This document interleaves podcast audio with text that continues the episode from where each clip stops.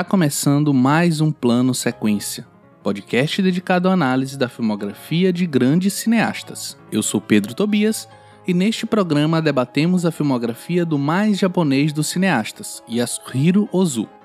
Nesta gravação, discutimos os seguintes filmes: Era uma vez em Tóquio de 1953, Crepúsculo em Tóquio de 57, Flor do Equinócio de 1958, Bom Dia de 1959 e A Rotina Tem Seu Encanto de 1962.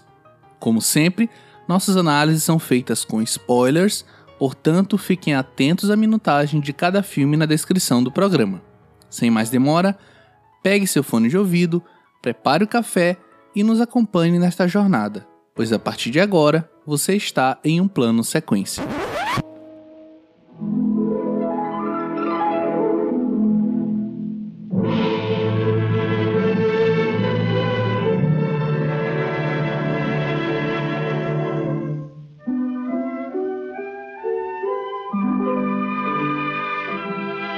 Conhecido como o mais japonês dos cineastas japoneses, Yasuhiro Ozu era um cinéfilo desde a infância, muitas vezes matando aula na escola para ver filmes de Hollywood no cinema local.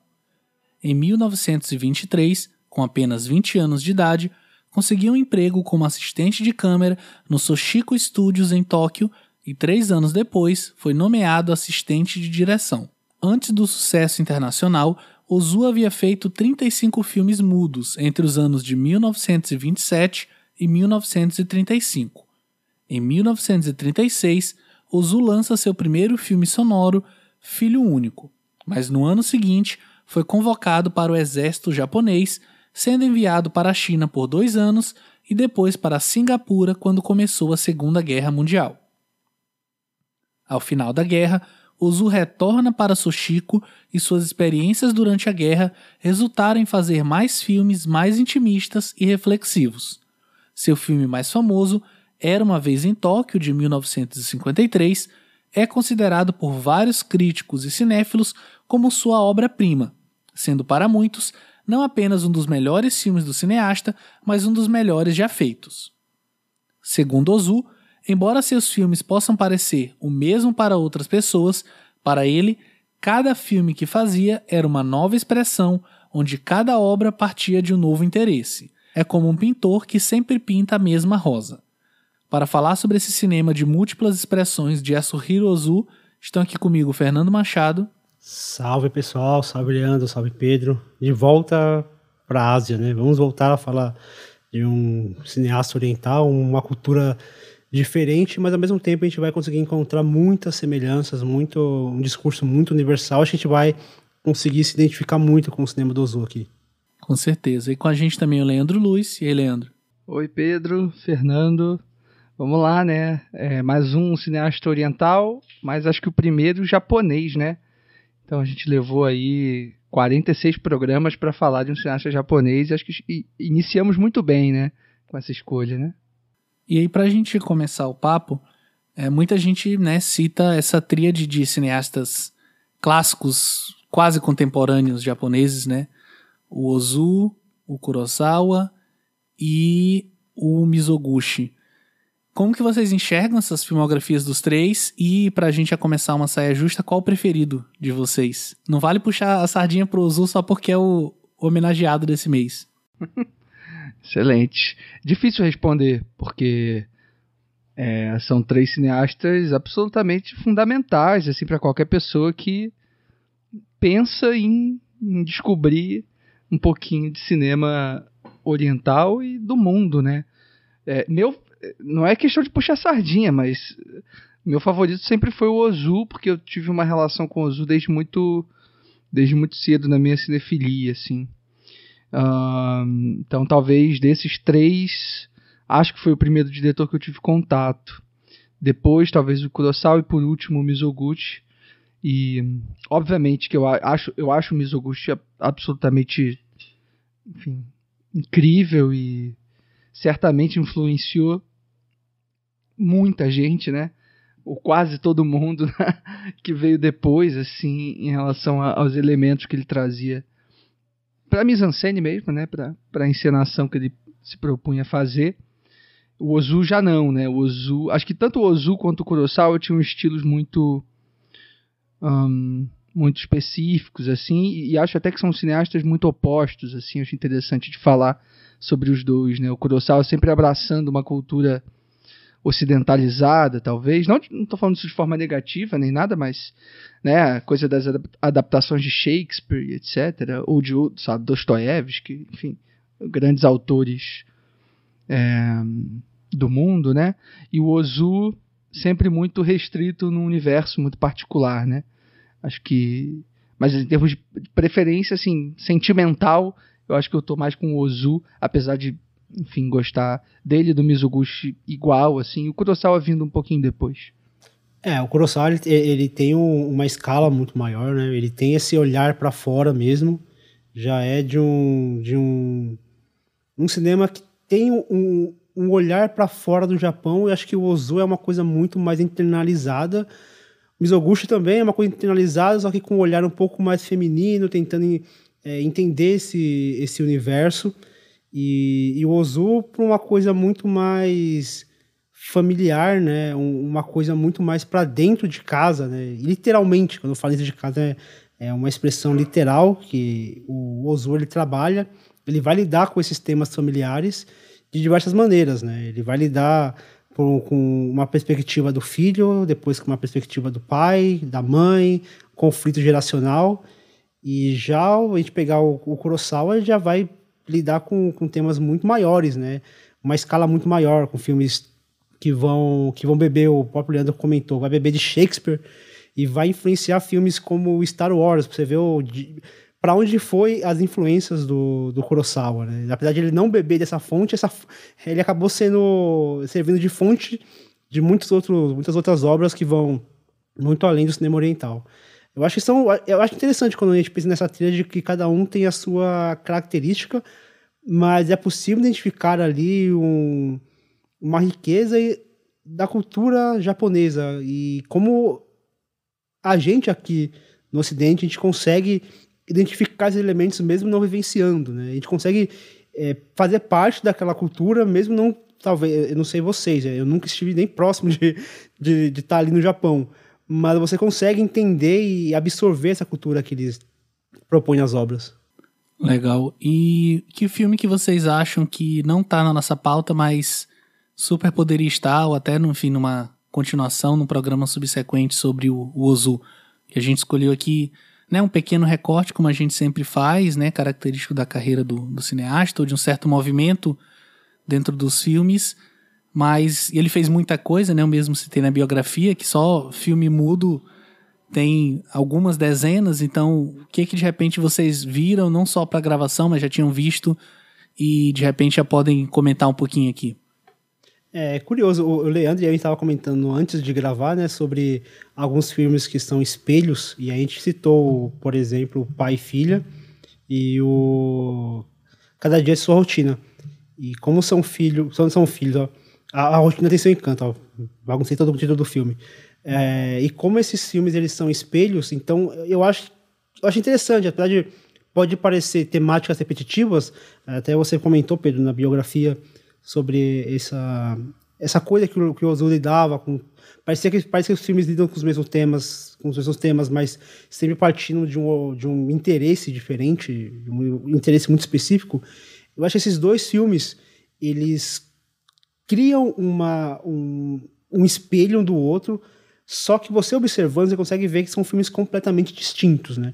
Um parte de um olhar mais voltado para a filha e os, os, lemas dessa, dessa filha que não, que não quer casar, mas meio que, que forçam ela a casar, e no outro de um pai que se vê ali diante de uma filha que quer cuidar dele, mas ele acha que isso de alguma maneira aprisiona. Né? A gente vai falar disso nesse filme, que um deles a gente comentou, comentou aqui.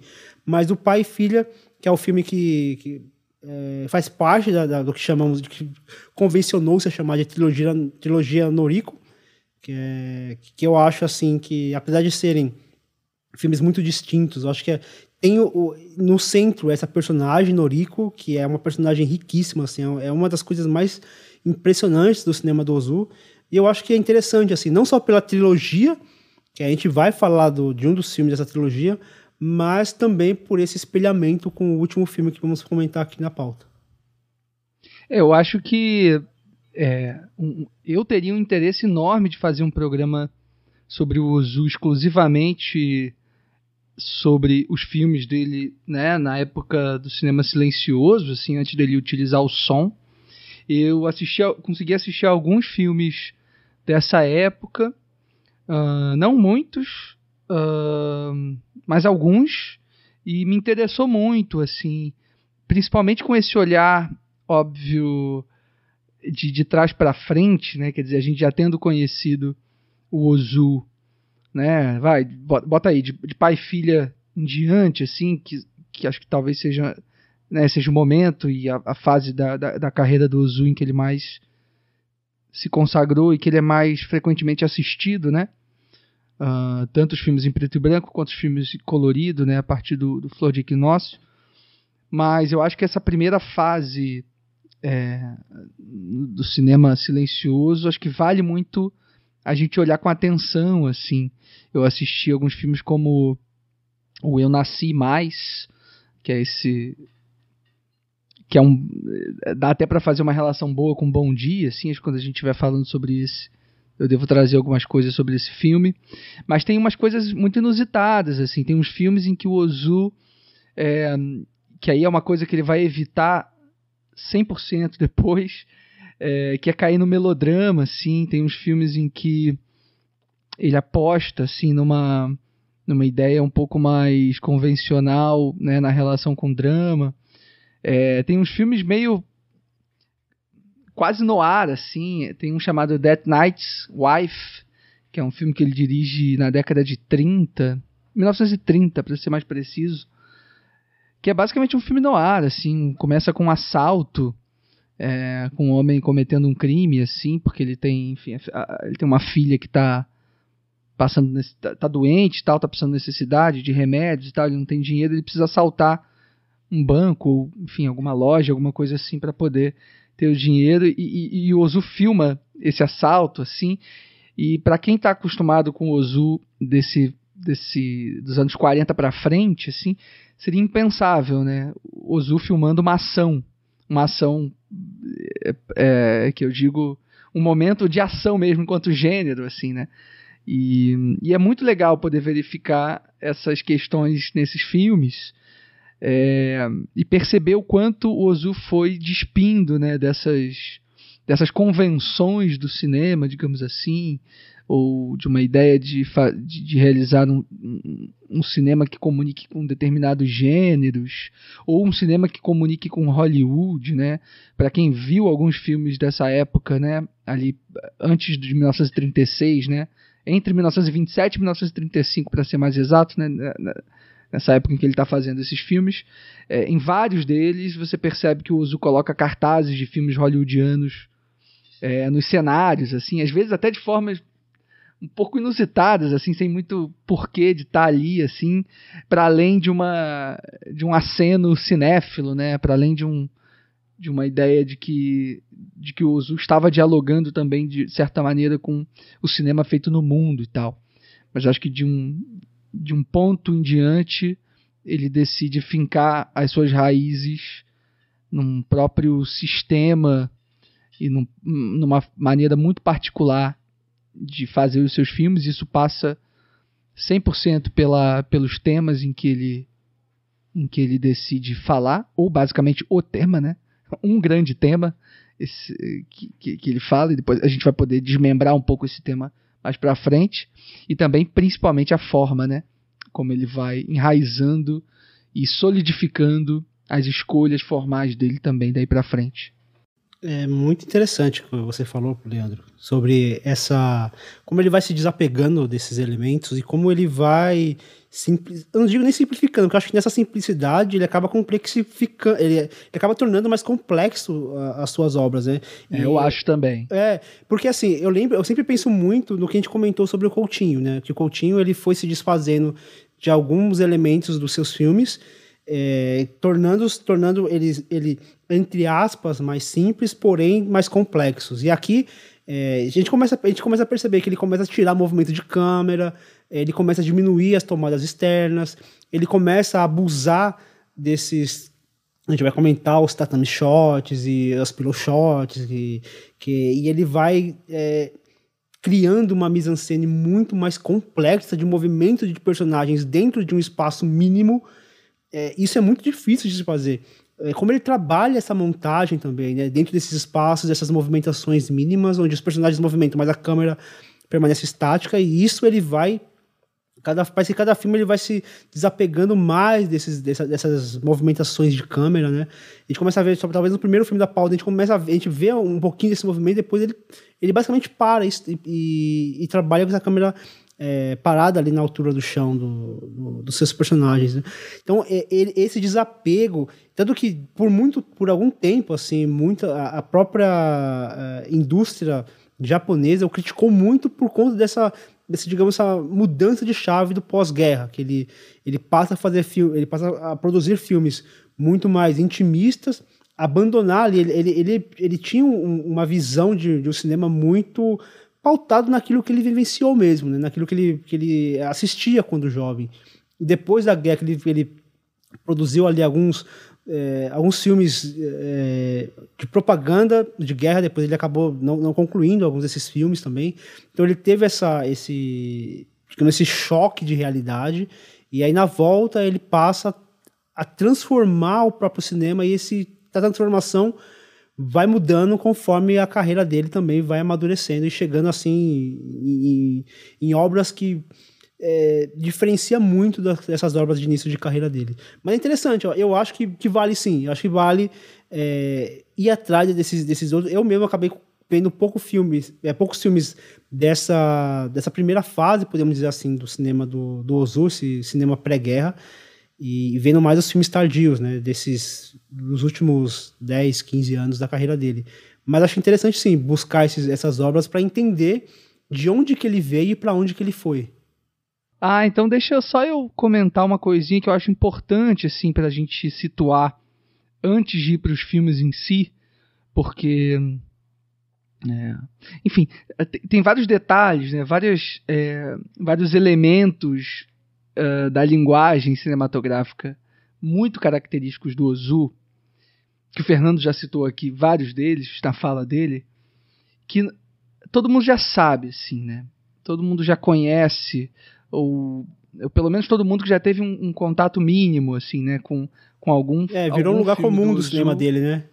Então a gente não precisa ficar falando muito assim sobre os tipos de plano, né, que ele usava, como é que ele posicionava a sua câmera, etc. A gente pode até né, aprofundar um pouco nesses elementos enquanto na medida em que a gente for falando dos filmes, assim. Mas é, acho que o Fernando já trouxe alguns elementos importantes assim que deu para para quem está ouvindo de repente nunca teve um contato com o Ozu e, e quer ter daqui para frente, acho que já, já se situa bem, assim. Então não vou me repetir quanto a isso. Mas eu queria trazer só outras informações que eu acho tão fundamentais quanto, assim, para a gente pensar numa obra é, que se consolida com muitos anos de carreira e com muitos filmes, né? E aí essa comparação que o, que o Fernando fez com o Coutinho é uma comparação inevitável, assim, porque a gente acabou de fazer de gravar, né? Mês retrasado a gente lançou um programa sobre o Eduardo Coutinho e, e eu também me identifiquei muito, é, assim como o Fernando, é, nessa análise, né? De como um autor constrói a sua obra a partir do momento em que ele se despe de é, é, de questões assim da, da, linguagem cinematográfica e vai focando e vai direcionando o seu olhar para um fechamento né, muito maior assim em termos de opções né? É, é, ele vai são dois cineastas né o Coutinho e o Ozu que vão se restringindo assim é, das diversas milhares milhões de opções que a gente tem em relação a como como posicionar uma câmera como contar uma história ou a como dirigir um documentário enfim. É, enfim, são semelhanças importantíssimas assim que eu também fiz.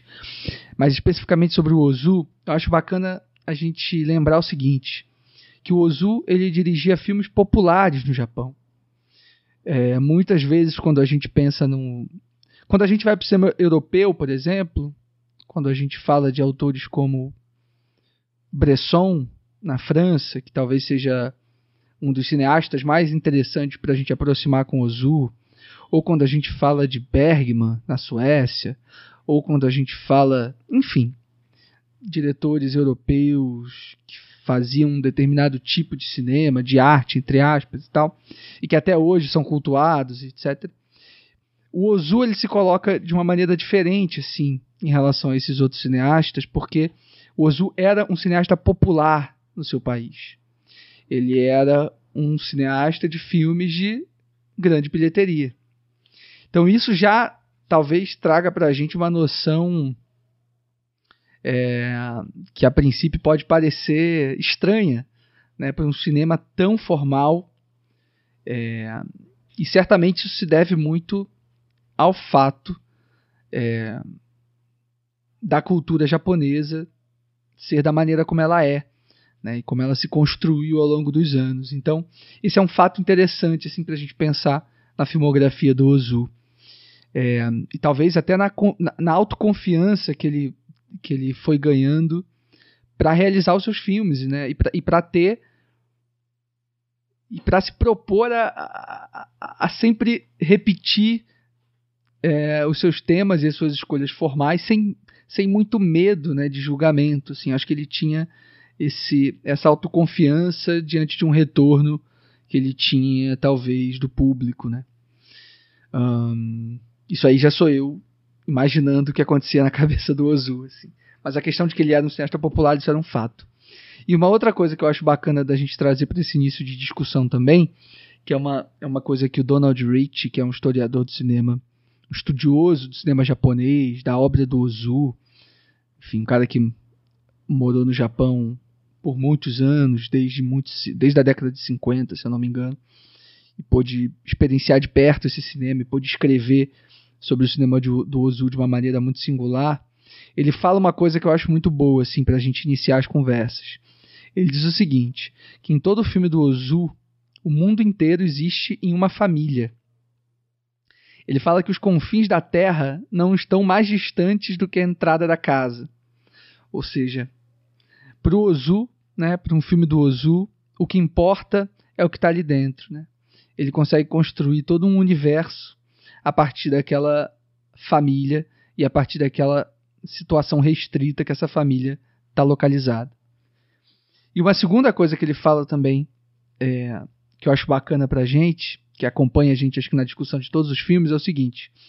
Ele fala que o Ozu se concentra nas tensões entre a casa e o local de trabalho, entre os pais e os filhos, que são extensões, portanto, das tensões entre o antigo e o novo Japão, entre a tradição e a influência do Ocidente, e finalmente entre o homem e a natureza, né?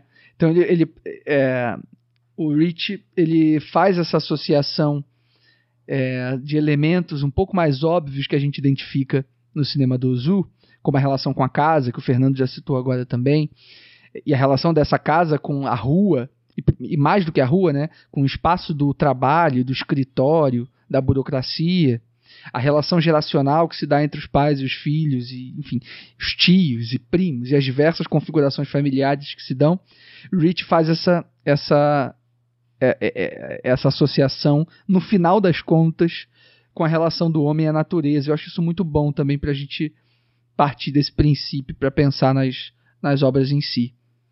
Acho que a gente pode então partir para o nosso debate filme a filme. E aí começar falando sobre o que é o filme mais icônico dele, né? Pelo menos o mais conhecido. E que até comentei na, na biografia que muitos também entendem como um dos maiores filmes de todos os tempos. E eu tô falando claramente de Era uma vez em Tóquio de 1953.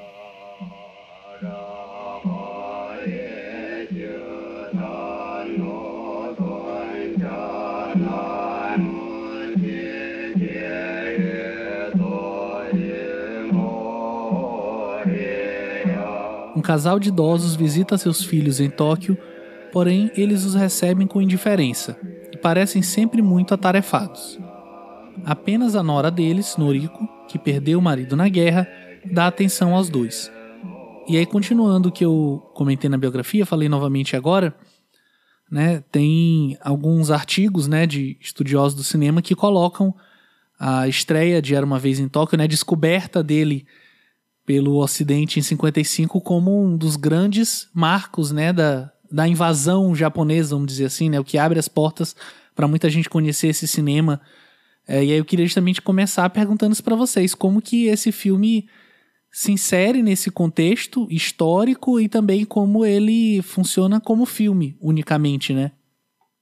É, para mim, é, eu, eu, na verdade é, é, curioso porque conheci esse filme na verdade pelo, pelo filme que inspirou o Era uma vez em Tóquio, que é o Make a Way for Tomorrow, que é o Cruz dos Anos de 37 do Lee McCarey que para mim é um dos meus filmes da vida, assim. Eu, eu sou completamente apaixonado por esse filme. Eu nem lembro como que eu descobri esse filme, mas foi muito por acaso, assim. Foi, sei lá, algum desses livros de filmes para ver e, e eu acabei chegando nesse filme e depois eu fui descobrir o, o, o cinema do Ozu.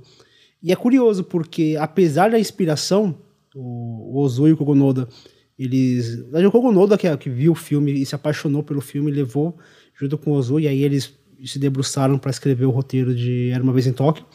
Apesar da inspiração, é, é, é, são filmes completamente diferentes, ainda que inseridos num, numa mesma temática.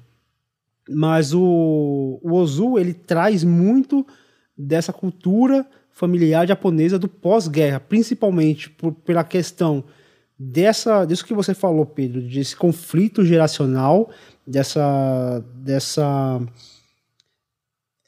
Hoje o Pedro, o Leandro comentou isso, na verdade, né? Essa, esse conflito, em, entre conflito entre o, o que é entre o que é uma tradição e o que é um, um progresso, essa, essa dicotomia entre essa, esses dois elementos. Tanto que esse trem que é, está presente na, nessa obra traz muito disso. Tanto que é uma curiosidade que esse trem, é, mesmo hoje, ele demora o mesmo, o mesmo período, o mesmo tempo de trajeto entre aquelas cidades que, que eles frequentam ali, são quatro horas de, de viagem entre Tóquio e aquela cidade, e hoje esse trem tem a mesma duração, essa viagem que eles fazem.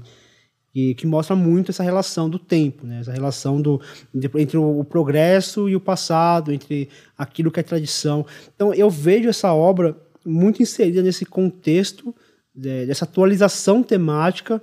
É, o filme do, do Macari, ele, ele, ele trata de, de uma temática ali do, da Grande Depressão dos Estados Unidos, da, da queda da Bolsa de Nova York, então tem toda aquela, aquela carga causada por toda essa depressão, dessa crise né, é, financeira, e aqui já é uma coisa que vai mais para o lado do pós-guerra, uma depressão desse pós-guerra, dessa derrota dos japoneses, dessa de, dessa perda econômica e dessa perda humana que aquele país teve com, com a partir do momento que ela decidiu entrar naquela guerra.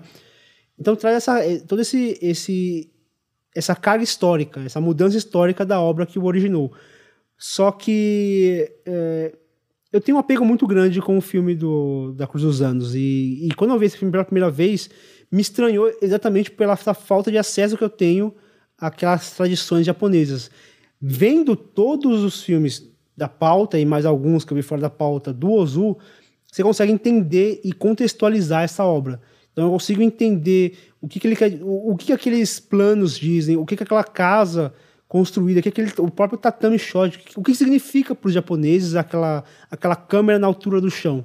Talvez para a gente que é ocidental ver aquilo como apenas um, sei lá, um maneirismo do, do Ozu, enquanto na verdade não. Ele aproxima a câmera, ele torna aquele ambiente muito mais acolhedor. A forma como ele movimenta, é, mesmo a câmera parada, como ela movimenta por meio daquele. Ele quebra a regra dos 180 graus. Então, quando, eles, quando aquelas pessoas estão conversando ali num círculo, a câmera ela, ela, ela quebra essa regra. Então, gente, é como se a gente estivesse passeando ali por meio daquela, daquela, daquela conversa. Então, o que é um ambiente parado, até meio monótono na verdade, é cheio de dinâmica por meio dessa montagem que, que o Ozu propõe a sua obra. É, então eu vejo eu vejo esse, esse filme é, para mim eu precisei de uma imersão maior para poder entrar nessa obra e entender todo o contexto cultural e histórico e até econômico daquela da, daquela daquele daquela toque dos anos 50. É, eu, é, eu achei essa pergunta do Pedro boa porque é difícil, né, a gente tentar separar as coisas, né? Um filme que está enfim, no, no hall de, de maiores filmes da história do cinema.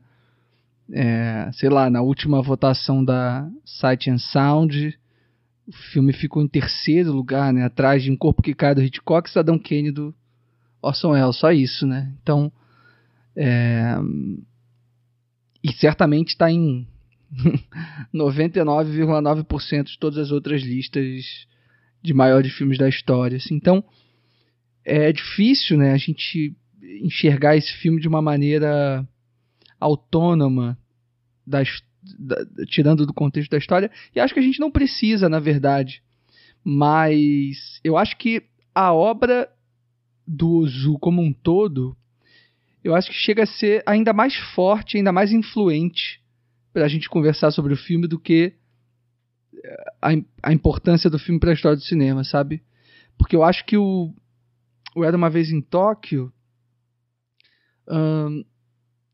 ele tem uma... ele reúne é, várias características né, do cinema do Ozu de uma maneira tão central e tão direta e com uma duração né, tão tão perfeita assim, com, com, com uma articulação dramática assim dos eventos tão calculada. Talvez seja um dos filmes mais calculados do Ozu nesse sentido, um, né, de sucessão de acontecimentos e como uma coisa influencia a outra é, dentro do próprio universo da trama. É, são muitos eventos né, que acontecem dentro do Era uma vez em Tóquio, coisa que em, outro, em vários outros filmes talvez seja bem mais enxuto até. Mas aqui a gente já tem uma concentração de elementos é, que eu acho que já vem de antes, mas acho que aqui as coisas estão organizadas de uma maneira tão perfeita que, que talvez por isso esse tenha sido é, tenha se consagrado né, como grande filme do Ozu eu concordo que é o grande filme do Ozu, é, apesar de, de achar que o Ozu tem pelo menos mais umas outras quatro ou cinco obras-primas uh, que se equiparam aqui a de uma vez em Tóquio. Mas esse tem uma relação também muito direta em relação ao, ao, ao grande tema do, do, do conflito geracional, né? sobretudo pelos eventos que, que se sucedem ao longo do filme, pelo fato dos filhos, né, desse casal de, de, de idosos, vai, que vão ali para Tóquio, vão para a cidade grande uh, visitar os filhos que, que, tomaram as suas vidas, né, que se casaram e que, que foram ter uma vida muito própria, muito independente. E aí, nesse momento, os filhos se se colocam né, é, diante dos pais de uma maneira que, quando está concentrada no filme, quando a gente olha, enxerga e assiste esse filme, a gente acha muito cruel, né? A gente acha. acaba sendo um impacto muito grande para a gente, apesar de não ser exatamente assim, né?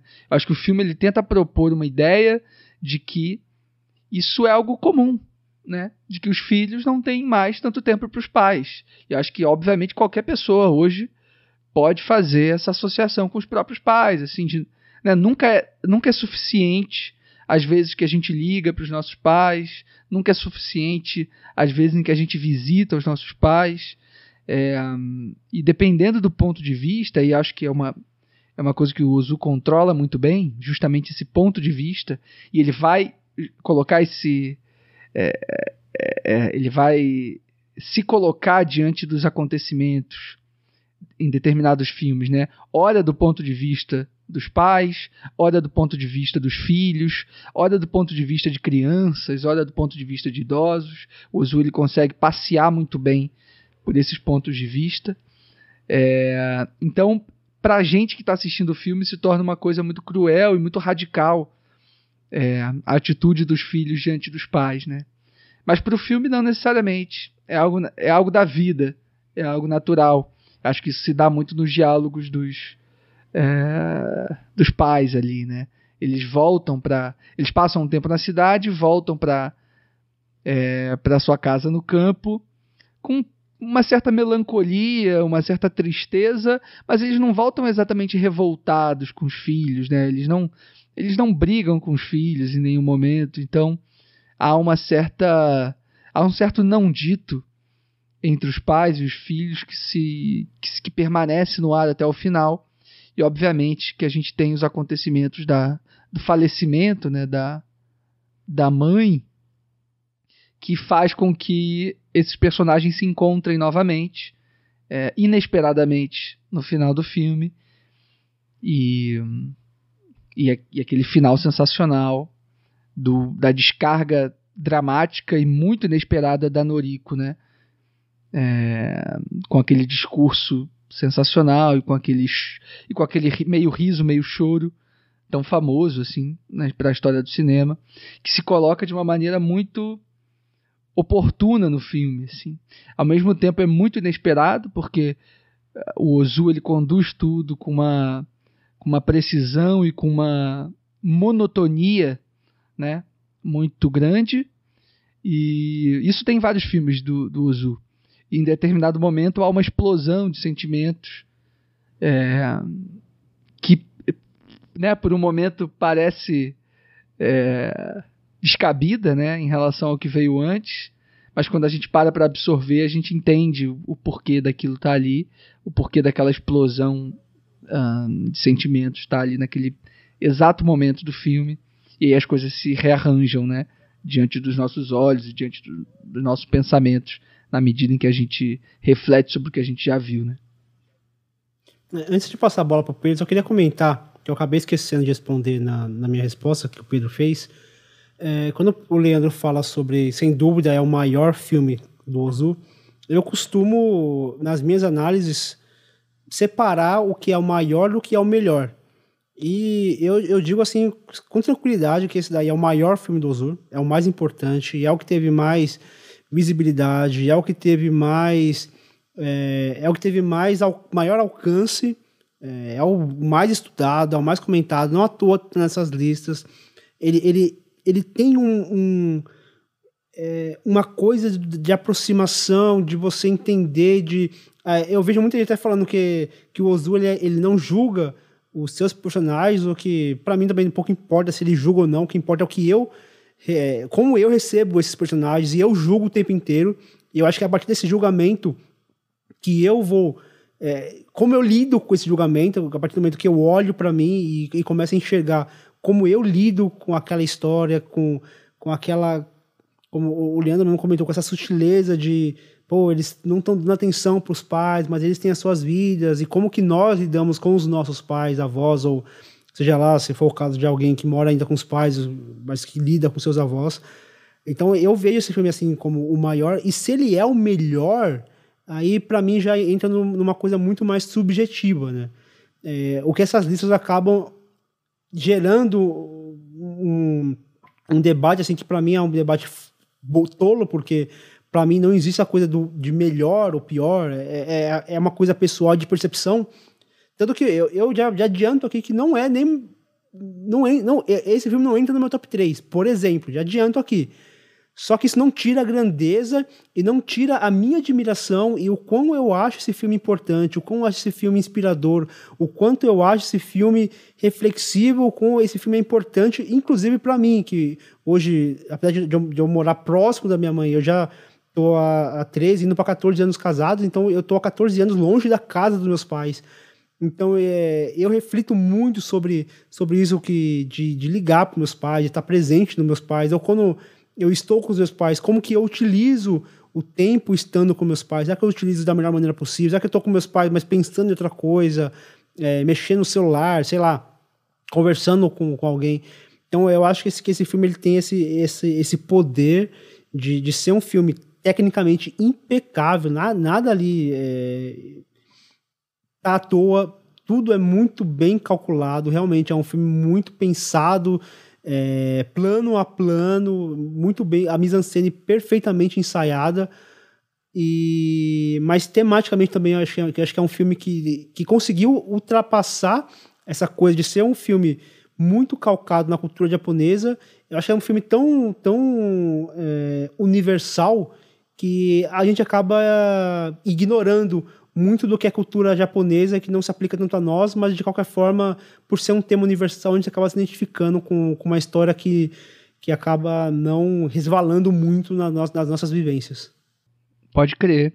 Eu acho que você falou uma coisa bacana, o Fernando, dessa universalidade, né, que a gente identifica nos filmes do Ozu. Isso é uma coisa, acho que o quem comenta sobre isso é o Vin Wenders, tem um documentário, não, não é o documentário que o Vin Wenders fez sobre o Ozu não, é um outro documentário é, da década de 80, eu não vou lembrar quem dirigiu, mas que entrevista vários diretores que de algum modo foram influenciados pelo Ozu. Então, o, o Aki Kaurismäki que está no filme, a Claire Denis, uh, o Paul Schrader e, e, e, e, o Wim Wenders também.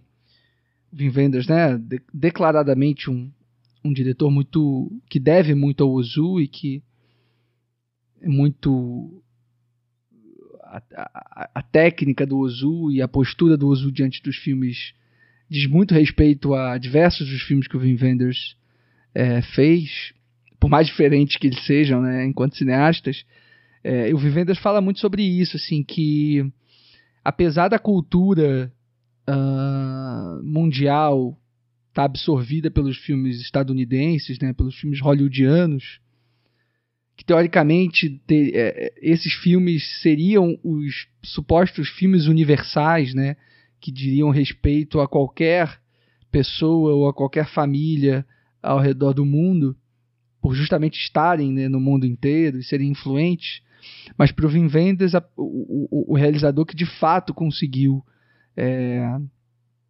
garantir essa universalidade, sobretudo pela economia e pela repetição, é justamente o Ozu.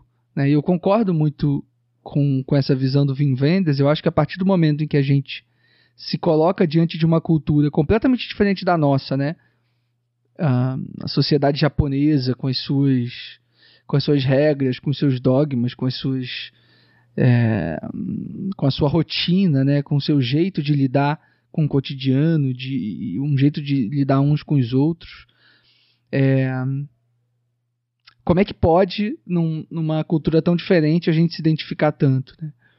Então, acho que isso se deu muito por conta de uma carreira longeva e de uma insistência né, que o Ozu teve em, em equilibrar uma ideia formalista de cinema, né, porque não, não dá para negar que o Ozu era um, um formalista nesse sentido, de estar tá ali colocando é, sempre a, a forma é, em primeiro plano, assim, ele está muito rigoroso e muito e, e sem fazer qualquer tipo de concessão, né, para alcançar determinados objetivos. Ele tá é, ele não está querendo muito, enfim, é, ele não está querendo muito glórias pessoais, assim, pelo que me parece. Assim, ele está de fato. Isso talvez tenha muito a ver com, com uma, uma questão da cultura japonesa, assim. Ele está querendo provocar uma sensação muito forte, assim. E ele está querendo é, deixar um legado, assim, um legado artístico que chega a ser espiritual, assim, né? Ele, ele não passa pelo, pelo universo, pelo mundo material somente, assim. Ah, não, eu sou um autor, eu quero né, deixar o meu nome no mundo. Acho que não, assim. Ele queria deixar uma certa sensação no mundo, assim.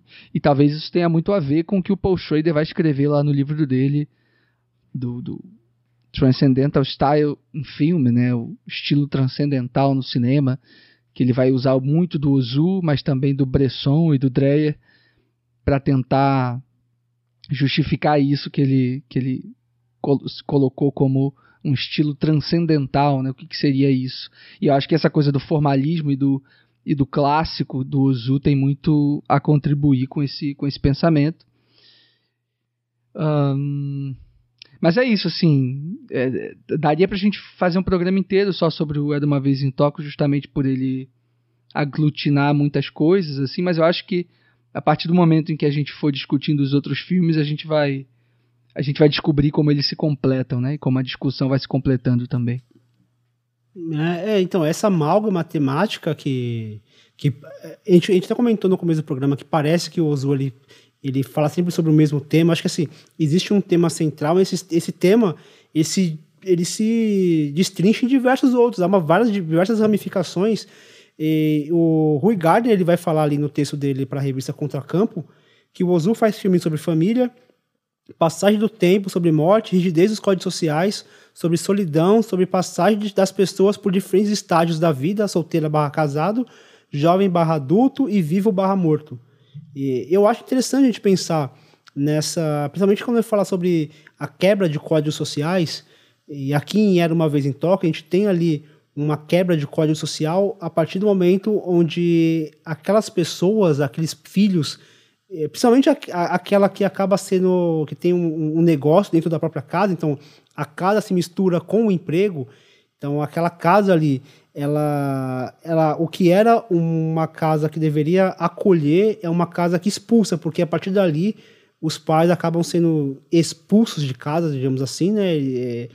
Então aquele, aquela aquela busca capitalista da, da, da, riqueza ou apenas da sobrevivência também, né? De um país que foi arrasado pela guerra, então eles estão ali numa, numa situação de fragilidade econômica e aquelas pessoas elas precisam buscar o sustento de alguma maneira e daquele sustento acaba afastando os seus pais, então eles acabam terceirizando o cuidado, pagando para um terceiro. No caso ali, acho que era um, uma espécie de eles vão para uma chácara, assim, para um spa no, no mais afastado da cidade. É, é, exatamente. Então ali há uma terceirização desse cuidado.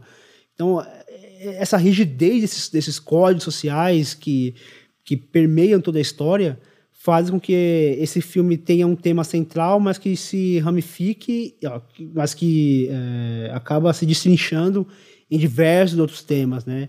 E, e é curioso porque a gente ali está tá lidando com, com não só uma cultura, é algo que, que, a gente, que a gente até comentou, Leandro, sobre a atuação da, da, da, da atriz que faz a Noriko, como ela é uma atuação que à primeira vista pode parecer caricata, pode parecer até meio estriônica ou de alguma maneira artificial, só que você observando bem e você começando a, a, a se ambientar nos demais filmes da carreira do Ozu, nos demais filmes japoneses, a gente vai ver o como essa atriz ela consegue, no olhar, carregar toda a dor de, de ter perdido o marido, de ter parado no tempo, ela, ela tá estacionada no tempo, então o tempo para ela, ela, ela meio que carrega a culpa pela morte do marido e ela não consegue seguir em frente com isso, não. Então ela, ela tá ali estacionada, solteira, é viúva no caso, né? Morando na mesma casa, tendo, trabalhando na mesma empresa, é, tendo as mesmas fotos do, do, do, do, do falecido marido na sua casa. É, como ela sorriu o filme todo, aquele sorriso que, que eu já eu vi muita gente se incomodando com aquele, com aquele jeito sorridente dela durante toda a história, contando uma coisa triste, mas sorrindo. Mas acho que isso mostra o estado emocional dessa personagem. É como se ela estivesse sorrindo com a boca e chorando com os olhos.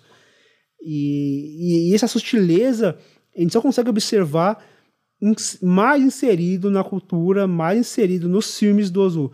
Eu, eu acho que esse filme, ele acaba, para mim, ele não funciona sozinho. Quando eu assisti esse filme isolado da, da, da, obra, né, a obra fechada, ou as obras do Ozu, né, os demais filmes do Ozu, esse filme acaba não funcionando, mas a partir do momento que você está imerso nessa, nessa desses elementos japoneses, dessa forma de atuação, você consegue entender essas sutilezas de, de detalhe assim, no olhar, no sorriso, no gestual e é da própria em toda a mise-en-scène também, né? Porque o Ozu ele tem esse essa essa rigidez no plano, mas ele trabalha minuciosamente todos os elementos da mise en place. Então você vê ali um quadro, você vê quando a câmera está parada ali e a Noriko está tá ali conversando com a sogra dela, tem ali um quadro do, do falecido marido no, no, fundo, denotando assim esse, essa que ela não consegue desapegar desse falecido marido. Então esses elementos enriquecem demais essa é, enriquece demais o, o filme e torna esse filme tão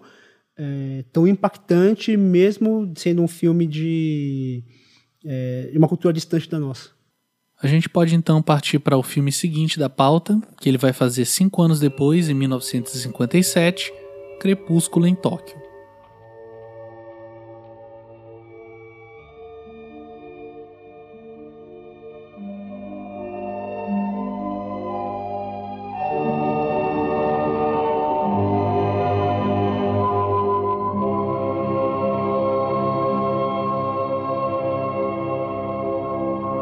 Já adultas, voltam a conviver graças a momentos difíceis em suas respectivas vidas.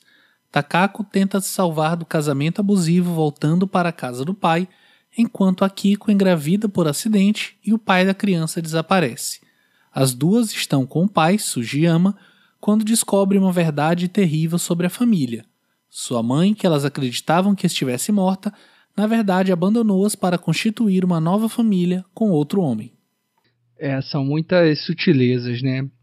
Esse filme eu já tinha visto também há muitos anos atrás, talvez na época em que eu vi Era Uma Vez em Tóquio e alguns outros filmes do Ozu. E agora revendo para a gente gravar, eu fiquei bem encantado assim com algumas coisas muito particulares. Eu não sei se é uma percepção só minha ou se o Fernando também e você, Pedro, também identificam assim. Um, primeiro que a situação, a situação inicial ela já se coloca de uma maneira muito incrível, assim, que é a, a personagem da Setsuko Hara, né, que, enfim, talvez a atriz mais importante para o Ozu, né, assim como Shishu Ryu é o ator mais importante para o Ozu ao longo de toda a carreira. Um, o Xixu Ryu participando de muitos mais, muito mais filmes, né? Às vezes como coadjuvante, às vezes fazendo pontas, mas muitas vezes como protagonista e como é, como personagens centrais, assim, né? Desde a juventude até a velhice, assim. Acho isso muito bonito, aliás, né? Como a gente consegue acompanhar também a trajetória de um ator pela obra de um único diretor, assim. É, acho muito bonito. E a Setsuko Hara, por mais que tenha feito menos filmes com Ozu, eu acho que ela fez uns seis filmes uh, com Ozu, se eu não estou enganado, e, e, já trabalhou, obviamente, com outros grandes diretores do cinema japonês, trabalhou com Kurosawa, trabalhou com Naruse, trabalhou com uma outra galera também muito boa, mas o, o Ozu certamente é o, é o cineasta que ela se que também deu a ela né, a fama e, a, e o reconhecimento. É, mas eu acho bonito como a personagem da Setsuko Hara, né, voltando à trama do filme, como já no início é apresentada de uma forma tão diferente, né? Ela tá na casa do pai porque ela brigou com o marido, né? Então você tem aí já um primeiro deslocamento aí do núcleo familiar que é essa filha que volta para casa do pai porque o casamento não deu certo ou não está dando certo. Então isso é uma coisa bem que me atrai muito assim no filme já de antemão. Né? Você não tem uma relação familiar convencional mais, você tem é, um deslocamento.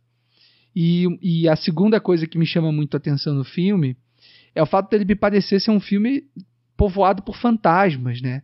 Porque é um filme que vai muito para a cidade, e ele tem um preto e branco estonteante, assim. É, talvez seja a fotografia em preto e branco minha favorita do, do da cinematografia do Ozu. É, e ele vai muito para a cidade, ele vai muito para os bares, ele vai muito para as ruelas e filma sempre ali aqueles um, aqueles letreiros, né, do, das, dos bares, das lojas e tal e as pessoas, né? E filma muitos desconhecidos, ele filma muitos figurantes nesse filme, é, de uma maneira muito única, é, de uma forma que eu vi pouco assim no cinema do Uso de modo geral, que acho que faz para mim esse filme ser tão tão especial assim. E, e essa coisa, né? De, de, o filme parece inteiro povoado por fantasmas e por e por figuras que vão remeter aos sentimentos dos personagens, né? A própria ideia de uma mãe ausente, né? Acho que já é que é o ponto central do filme, acho que vai dar o tom também dessas aparições inusitadas ao longo do filme, né? Ah, muito, muito bom. Eu achei, eu achei muito interessante o que você falou, Leandro, sobre essa coisa fantasmagórica, esse ar, é, principalmente pela fotografia com muita luz e muita sombra, né? É, eu acho que nenhum filme que a gente viu da pauta tem esse, esse tipo de, de, de, fotografia. E parece que esse, esse fantasma, eu acho que ele permeia uma espécie, tipo, um, um segredo ali, né? Porque ali é, existe um, um segredo da, da Kiko que está grávida, um segredo da, da mãe, que não se sabe bem o, o que aconteceu. Existe o segredo ali, o pai que não conta exatamente o que aconteceu com a mãe.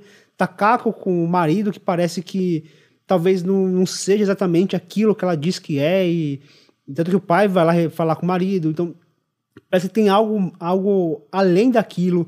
É, tem a questão do, dos valores que ela pega é, emprestado e gente, até então a gente não sabe exatamente o que que é. E tem aquele namorado boy lixo dela que, que também parece ali que tá, boy tá lixo é envolto é em, em uma...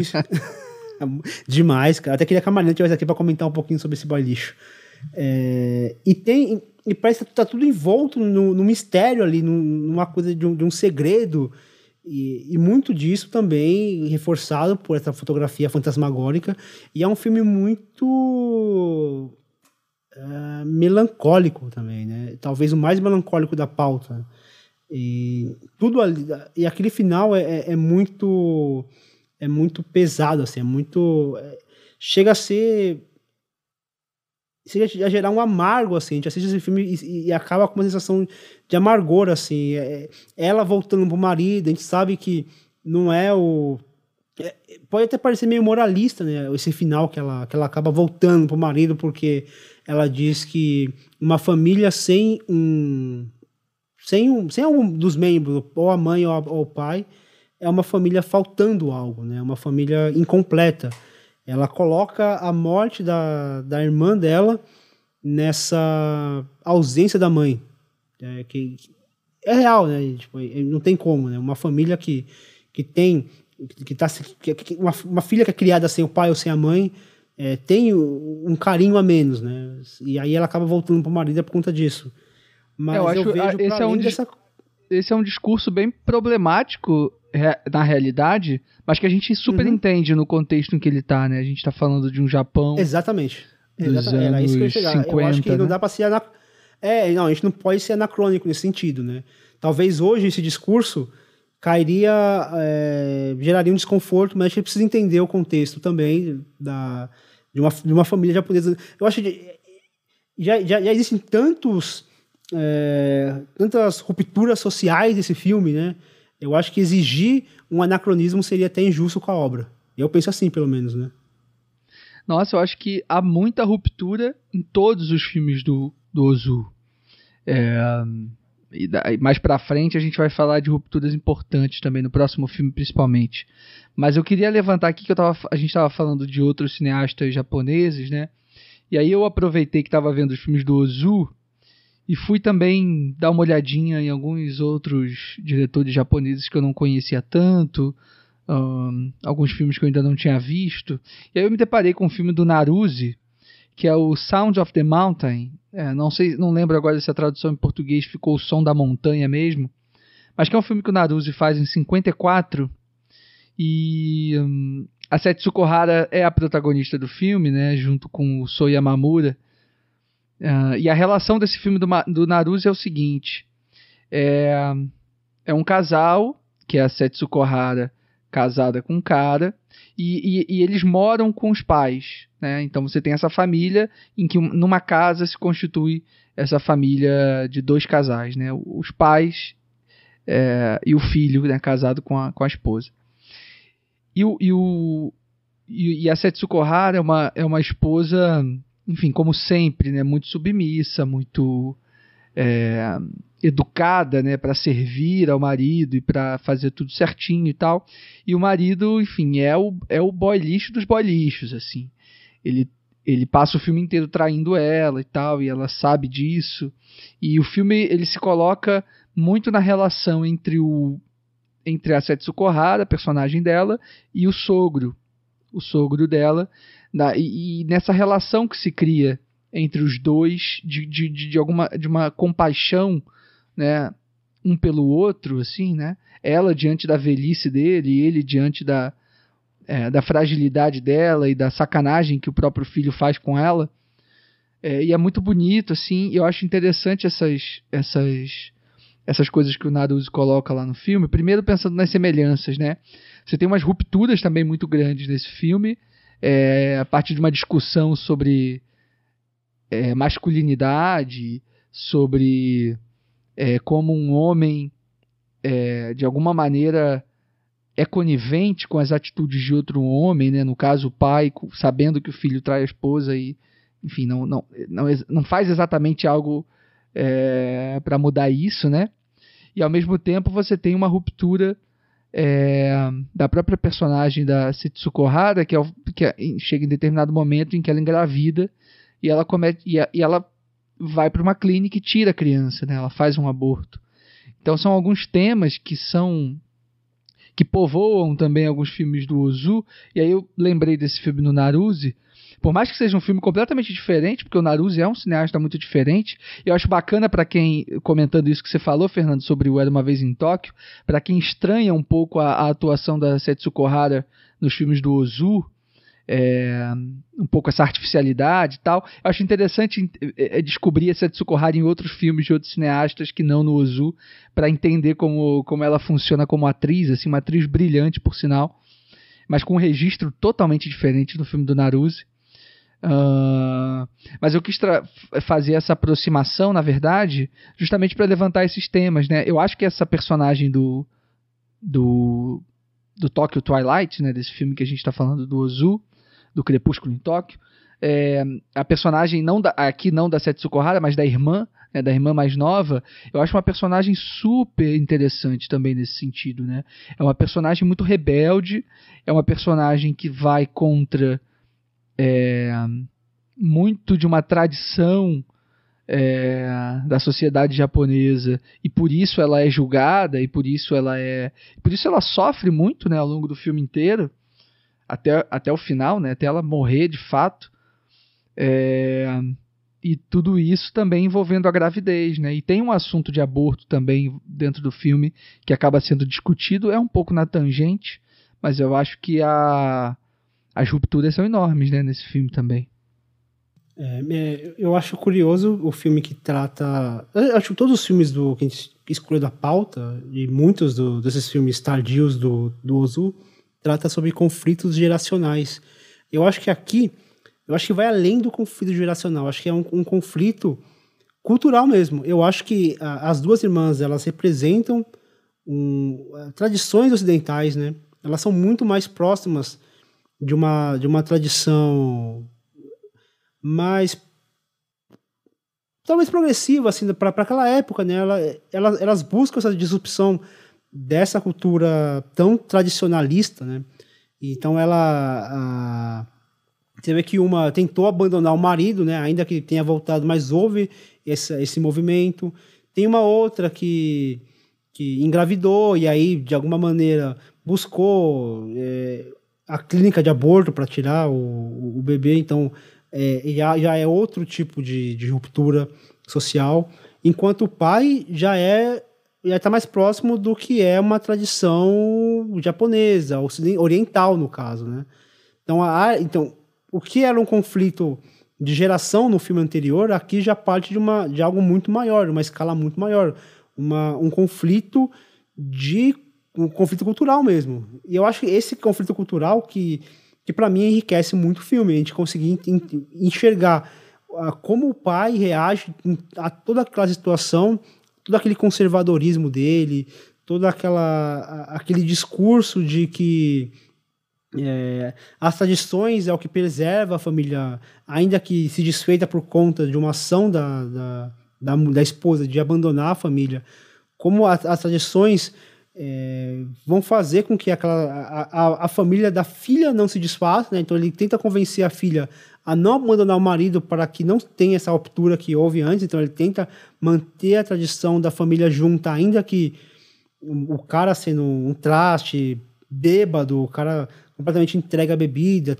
que, que trai a esposa, provavelmente de alguma maneira deve ter algum tipo de. É algo que a gente nem comentou muito, que até passou por alto no Era uma vez em Tóquio, como aquelas mulheres é, sofrem na mão daqueles homens, que ainda que não haja uma violência é, física, pelo menos é, posto em tela, né? a gente não vê nenhum ato de violência físico, mas a gente vê aquelas mulheres lamentando, falando, pô, é, seu marido também tá bebendo muito, ah, também tá, pô, então você vai sofrer como eu sofri. Isso no Era Uma Vez em Tóquio. E aqui a gente tem isso também. Aquele marido que bebe, que maltrata, que talvez não seja fisicamente, mas é, existe ali algum tipo de, de, maltrato. E como isso daí, de alguma maneira, para aquelas tradições, é, não é suficiente para uma mulher abandonar a família, né? Ela tem que se manter ali. Então, essa, essa, esse conflito cultural também é permeia toda essa obra, né? Para além de todas essas, essas rupturas que a gente já comentou, é, principalmente partindo das duas irmãs. É, isso, isso é fundamental, né, Fernando? Tem dois filmes do Ozu que a gente não vai comentar aqui na pauta hoje, mas que eu acho que são bacanas para trazer para essa discussão rapidamente. São dois filmes é, já desse período. Uh, né, dos anos 50 para frente, que eu acho que são filmes também muito, são filmes muito diferentes dos filmes que, que o Uzu faz e da, das questões que a gente comumente associa a ele. Assim, acho que para quem quer um Ozu um pouquinho mais diferente, assim, tratando de, de questões até de uma forma um pouco mais diferente, vale a recomendação também. Um dos filmes aí para falar dessa questão das mulheres e de uma não violência, assim, porque de fato o Ozu ele raramente usa ações muito ações pesadas, né, nos seus filmes, assim. Então, por exemplo, sexo e violência são coisas absolutamente fora do jogo, né, pro pro Ozu. É, mas tem um filme em específico que ele faz uh, um pouco depois, em 1959, é, acho que é, são dois anos depois do, do Crepúsculo em Tóquio, né? É, que é um filme chamado Floating Weeds, né, em inglês, mas acho que na tradução para português ficou Ervas Flutuantes, se eu não me engano, né, Fê? A gente, inclusive, ia ter esse filme, ia falar desse filme também, em algum momento na nossa pauta, mas a gente optou por não falar. Mas que eu acho que é um filme que vale a pena trazer para discutir sobre isso, porque é um dos poucos filmes em que o Ozu lança a mão da violência mesmo, assim, física, é, para contar a história primeiro, dele, é, né? Eu acho que é o único filme, pelo menos a pauta que a gente viu, que, que rola o contato físico, rola um beijo. Super é não só assim, beijo, não só é não só beijo, mas rola uma exaltação também. Eu lembro do momento em que, enfim, para quem não viu, é uma insinuação sexual, que é coisa tão rara, né, do, do, do nos filmes do Ozu. É, é essa, pra... essa personagem lançando lançando é, encantos assim né dançando se, se se se oferecendo sexualmente assim pro, pro, pro, pra aquele garoto né? Que nem é namorado é no ficante. Então é, é bem é bem fora da curva mesmo. É, é para quem não viu Ervas Flutuantes é sobre um grupo uma trupe assim de, de teatro que, enfim, vai de cidade em cidade se apresentar, e aí essa trupe para numa cidade específica e tem uma, uma espécie de relação ali entre o, o, o líder dessa, desse grupo de atores com uma, uma, uma, uma, mulher, enfim, que mora nessa cidade, nessa cidade mais do interior, assim, uma cidade meio rural, é, apesar de litorânea, né? Mas e tem uma teve uma relação com ela no passado, enfim, e tem um filho, assim. E esse filho não sabe que ele é, que ele é pai dele, né? Ele cresceu sem pai.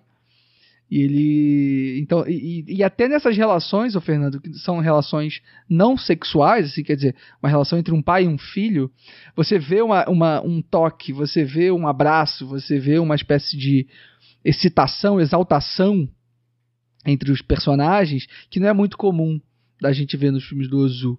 Então eu acho bacana a gente le lembrar do, do Ervas Flutuantes para entender essas disparidades e entender também essa relação do, do, universo do feminino, assim.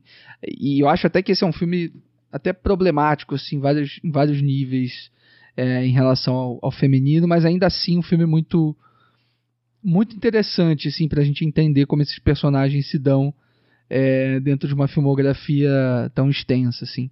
E, e só para finalizar, é um outro filme que eu também particularmente acho muito inusitado na carreira do Ozu e que se relaciona formalmente até de modo diferente dos outros filmes, é um filme chamado é, O Sabor do Chá Verde sobre o Arroz, que é um filme que o Ozu faz em 1952.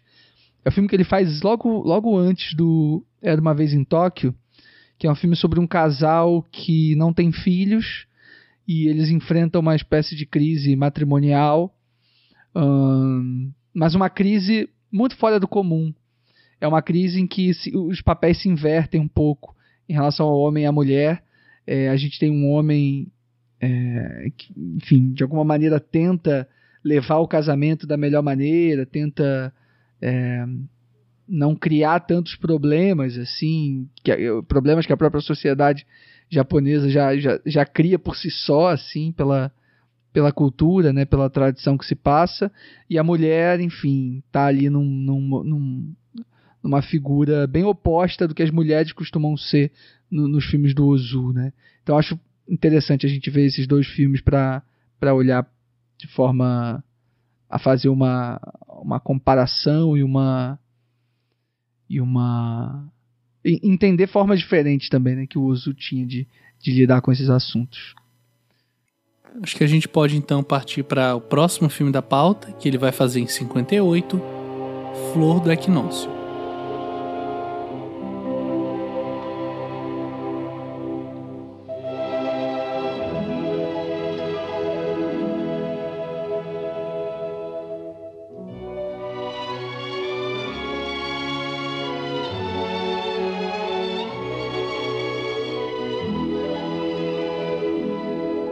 Wataru Hirayama, um homem de negócios de Tóquio a quem os outros sempre recorreram para conselhos sentimentais ou familiares, vê-se confrontado com a própria filha e o Kiko.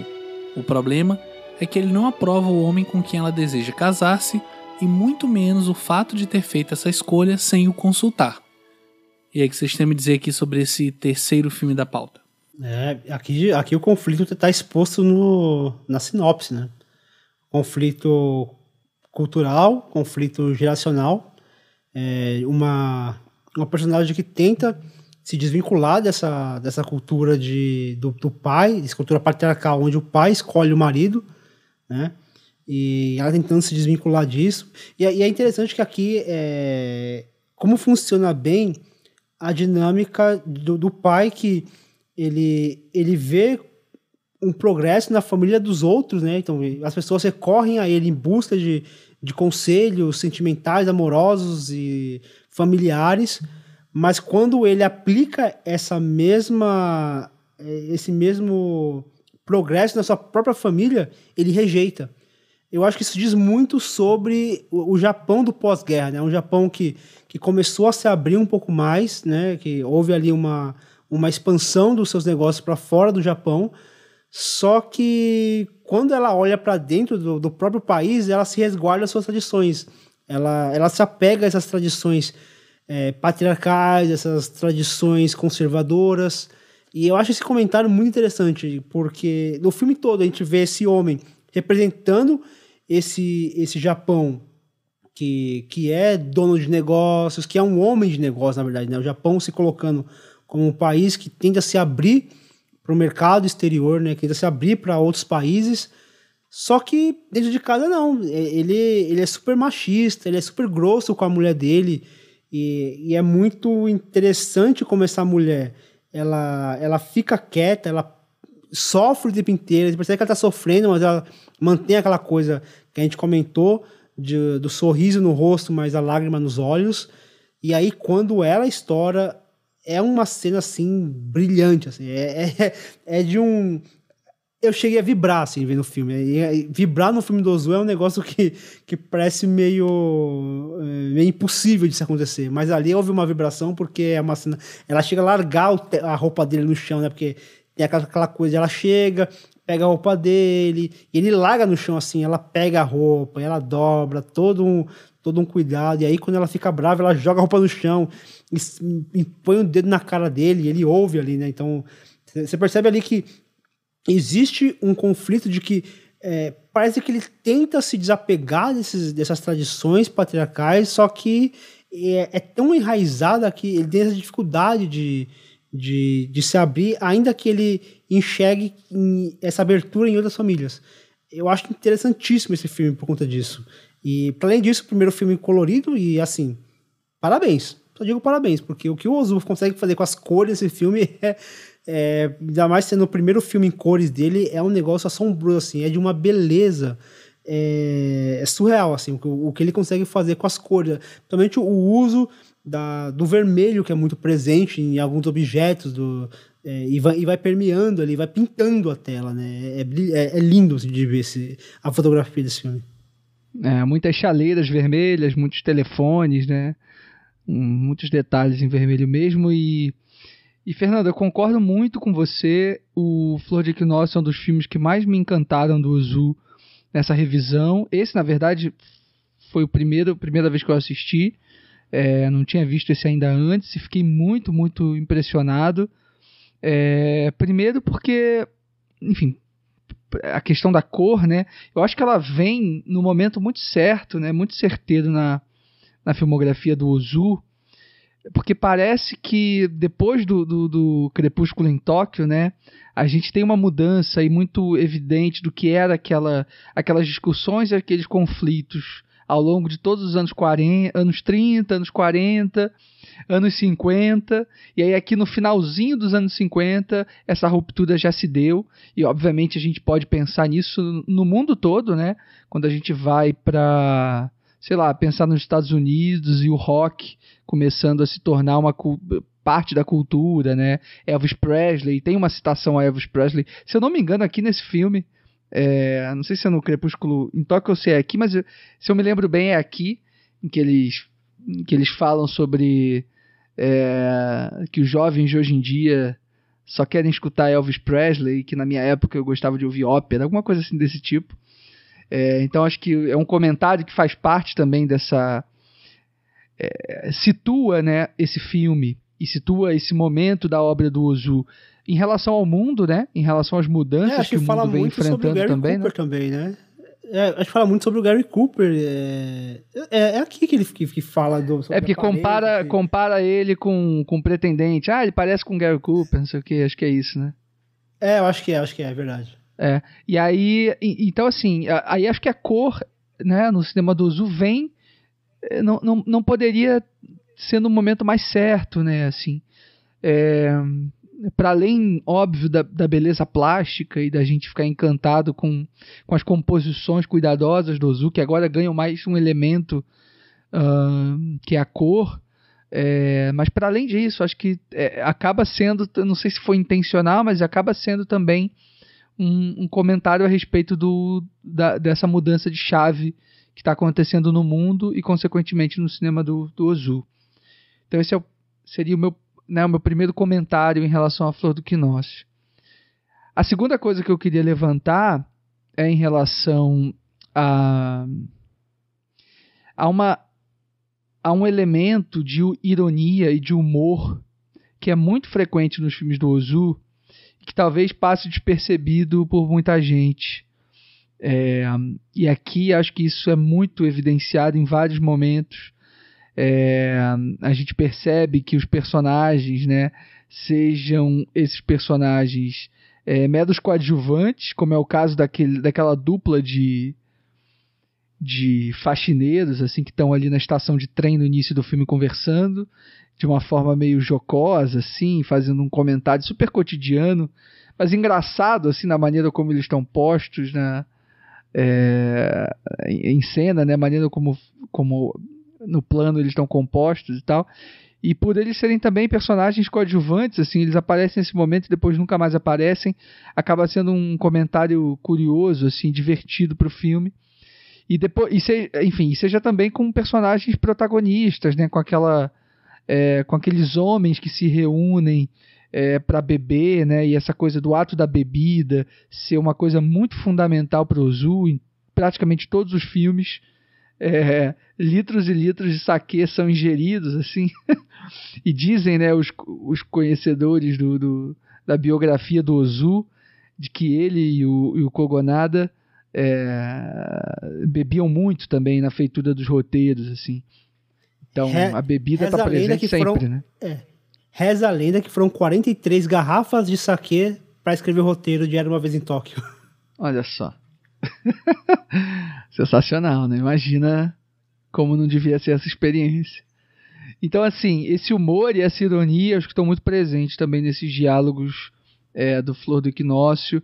Algumas, algumas vezes de forma muito cruel até. É, isso se repete ao longo de alguns filmes, né? Como é, o momento em que os, os, os, três homens, assim, né, amigos, estão fazendo troça daquela atendente lá no, num dos restaurantes que eles estão. Isso, isso permeia vários filmes do Ozu, esse, tanto essa personagem quanto essa situação, assim. E, e também com vários momentos em que o filme parece que está querendo é, dizer uma coisa, mas que nas entrelinhas está dizendo outra, né? Acho que isso nesse filme é muito característico também, é, em vários momentos, assim, em vários momentos em que parece que o diálogo está sendo dito né, por um personagem querendo dizer uma coisa e na verdade está querendo dizer completamente outra, assim. Eu acho que aquele discurso logo no início do filme, né, do, do pai ali no casamento do, da, da, da filha de algum amigo, ele está falando sobre ele e tal, aí está falando é, desejando sucessos pro, pro casal e aí ele começa a falar que ele é, inveja o casal, porque o casal ele se casou ali por amor, né, digamos assim, não foi um casamento arranjado. E ao contrário dele, que casou com a esposa é, muito novo, teve que aprender a amar a esposa, etc. E ele fala isso de uma maneira tão cruel, assim, aparentemente, é, pra gente, né? E aí eu acho que o Ozu também é muito certeiro na hora que ele faz os planos da, da esposa sentada, né? Porque ele está em pé discursando e a esposa está sentada ouvindo.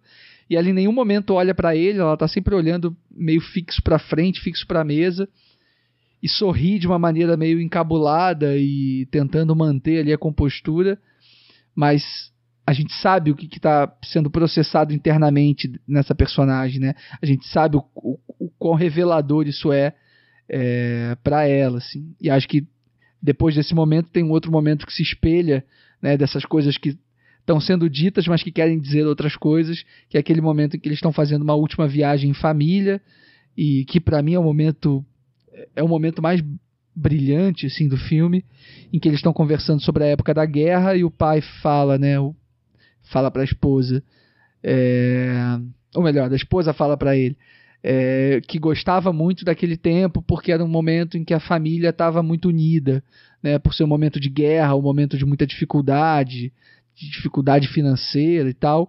A família estava muito unida, precisava estar muito em casa. É, e ela tinha boas lembranças, apesar da guerra. E aí ele retruca, né? Ele diz: Eu não tenho saudade nenhuma desse tempo. Eu acho que a gente viveu uma vida muito miserável. Enfim, eu gosto de agora, das coisas como estão. A guerra não.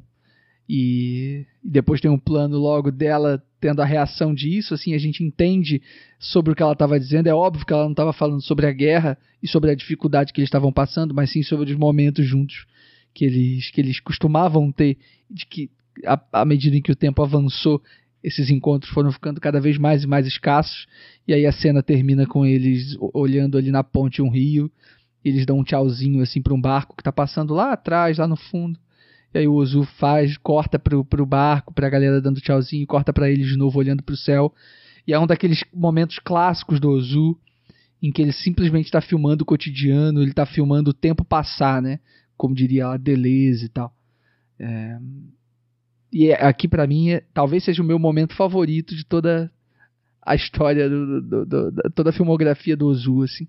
É uma pergunta mais geral, não tão diretamente relacionada ao filme, mas né, já nessa fase mais final, digamos assim, da carreira dele, né? Conforme ele vai avançando, ele sempre foi um diretor muito formalista, mas parece que essa, esse formalismo vai se transformando em rigidez nos seus planos, né? Já eram bastante rígidos, mas parece que as coisas vão se não se engessando de uma forma negativa, tá? É, talvez me falta uma palavra mais adequada, mas as coisas vão ficando cada vez mais próximas de fato daquele plano estático, aquele pillow shot, como se o filme dele todo tivesse se envolvendo nessa aura. E como que vocês enxergam isso, especialmente, né, não tanto aqui nesse filme, mas mais numa fase final da carreira dele, talvez essa essa é, característica vá se apossando dos filmes dele, ou talvez ele vai dominando esse tipo de, de filmar, assim? É, eu, assim, só para fazer uma, uma, levantar uma questão, assim, porque a, a, coisa do, do formalismo, eu acho que há o formalismo para o excesso e há o formalismo para contenção, né? É, pro, pro minimalismo, assim. Então, que eu acho que é o caso do Ozu, assim. Ele é, eu acho que ele é formalista do início ao fim, é, eu acho que ele vai ficando cada vez mais, inclusive. Só que é isso, cada vez carregado com menos elementos carregando nas costas, assim. E, e essa coisa do, do movimento é isso, assim. Ele, ele abdica completamente do movimento. Não, não, não, vou lembrar aqui precisamente a partir de qual filme, mas pelo menos os últimos cinco ou seis filmes a gente não, não tem sequer movimento nenhum, né? E, e os, os pillow shots que você comentou, né? Que são esses momentos em que ele vai fazer ali uh, um plano estático de uma paisagem ou o plano estático de um, de um cômodo vazio, de um corredor, etc. É, que são momentos importantes, porque tem em todo o filme do Ozu, é, importantes para o que vem antes, para o que vem depois e para o que se constrói também ao longo desse plano. É, acho que ele se mantém. Aí é uma, é uma constante, sim. Acho que ele, ele permanece utilizando, acho que até com a mesma frequência, assim, desde o início até o final. Né? É, eu acho também que tem uma coisa de. Ele, ele vai se. É, o Pedro usou uma, uma expressão, agora não estou lembrando qual que é, mas ele, ele vai. Ele vai se, meio que se aprimorando na utilização desses recursos formais, ao mesmo tempo que ele vai se desfazendo de, de alguns elementos, como a movimentação de câmera, um exemplo, só que ele vai também se apostando de outras características, de outros elementos, como por exemplo a profundidade de campo. Esse filme ele utiliza a profundidade de campo assim de uma maneira brilhante. Por exemplo, essa cena que o Leandro comentou mesmo do que eles estão ali numa parte no, no, no ambiente externo, que é algo raro no cinema do Ozu, essas tomadas externas. E aí ele faz essa tomada externa e aí a gente consegue ver no, no contraplano, é, no plano de fundo, gente consegue ver um casal ali é, andando de mão dada ou naquele próprio barco ali. É, gente consegue ver outra complexidade que ele utiliza muito, é essa quebra do, da regra dos 180 graus, também quando, tão, quando aqueles homens estão conversando. Então, essa câmera ela vai se movimentando e a montagem faz com que haja um dinamismo ali, ainda que, essas, que essa câmera esteja parada, em momento algum parece que elas estão paradas, parece que elas estão totalmente se, o tempo inteiro se movendo. Então eu acho que ele vai se, se, se apropriando dessas, dessa, desse formalismo, só que também ele vai é, abrindo mão de, de, algum, de alguns elementos e utilizando-se de outros elementos para chegar no objetivo de, de deixar a, história coesa, num ritmo que é muito interessante, apesar de ser um filme muito arrastado, deve ter um, eu não lembro se esse daqui tem uma, quase duas horas de filme, mas essa montagem é tão dinâmica e essa, esses pillow shots também funcionam isso para demarcar o tempo também, né? Para dar um respiro, para preparar para o que vem a seguir e para refletir, para a gente sentir o peso dos eventos ocorridos nos tempos, no, no, na, na cena anterior. Então eu acho que ele vai aprimorando isso. Eu acho que em cada filme é, isso vai ficando melhor, principalmente a questão da profundidade de campo e das tomadas externas. Que ele utiliza bastante aqui. No Bom Dia ele utiliza muito essas tomadas externas e, essa, e a profundidade de campo. Então eu vejo essa, essa, esse cinema sempre em, em evolução mesmo, em evolução, é, aparando aquilo que talvez ele entenda como sobra e incluindo outros elementos que ele entenda que vai funcionar para aquela, aquela mise-en-scène proposta por ele. É, e, e só para finalizar aí, em relação a essa pergunta do Pedro, é uma coisa que você falou, Fernando, mas que eu acho que vale a pena destacar um pouco mais, que essa ideia de é, é, essa ideia de continuidade sendo abdicada pelo Ozu, assim, a cada, cada, a, a cada filme mais, né? Eu acho que aqui já dá para ver o, o quão é, rigoroso ele tá na hora de filmar os seus primeiros planos e os seus closes, assim. Quer dizer, closes já é outra coisa que ele vai abdicando também. Né? Ele vai cada vez mais dando preferência a um primeiro plano, né, para para fazer ali a composição dos personagens e dos diálogos. E você vê cada vez mais esses personagens olhando reto para a câmera, o que já era uma, uma constante no, no Ozu desde os anos 40, mas que aqui isso se intensifica muito mais, assim. Ele varia ainda menos de planos, né? Porque, enfim, o Ozu, acho que a, a montar, a decupagem clássica é, que a gente pode remeter ao cinema do Ozu é a gente ter um plano conjunto, digamos assim, ou um plano mais aberto ali do ambiente, ou um plano conjunto, sei lá, duas, três pessoas conversando, depois ele faz um primeiro plano de um personagem, primeiro plano de outro personagem, volta para o plano, conjunto ou aberto, e depois você tem um pillow shot passa para uma outra cena. E isso se repete exaustivamente na construção de todas as cenas do, do, do sistema. Né? Você não vê closes, você não vê é, movimentos de câmera muito rebuscados. Assim, quando tem um movimento, é um movimento muito sutil. E, e na medida em que o tempo foi passando, os filmes foram chegando, a, a, a experiência do Uzu foi chegando também. Ele vai abdicando desses movimentos e vai é, abdicando também dessa continuidade, dessa necessidade de estar. Tá, é, sei lá, filmando um over the shoulder, por exemplo. Para o Ozu, over the shoulder não existe. Pra que ter a referência da pessoa que acabou de falar? A pessoa acabou de falar e pronto. A outra pessoa vai responder de frente para a câmera, diante da câmera e diante do espectador. Assim. Então acho que isso é uma é uma coisa muito marcada também nesse, nesse período aí. Vamos aproveitar então a deixa e partir para o próximo filme da pauta e a gente continua falando um pouquinho sobre esse assunto. A gente está falando de Bom Dia, de 1959.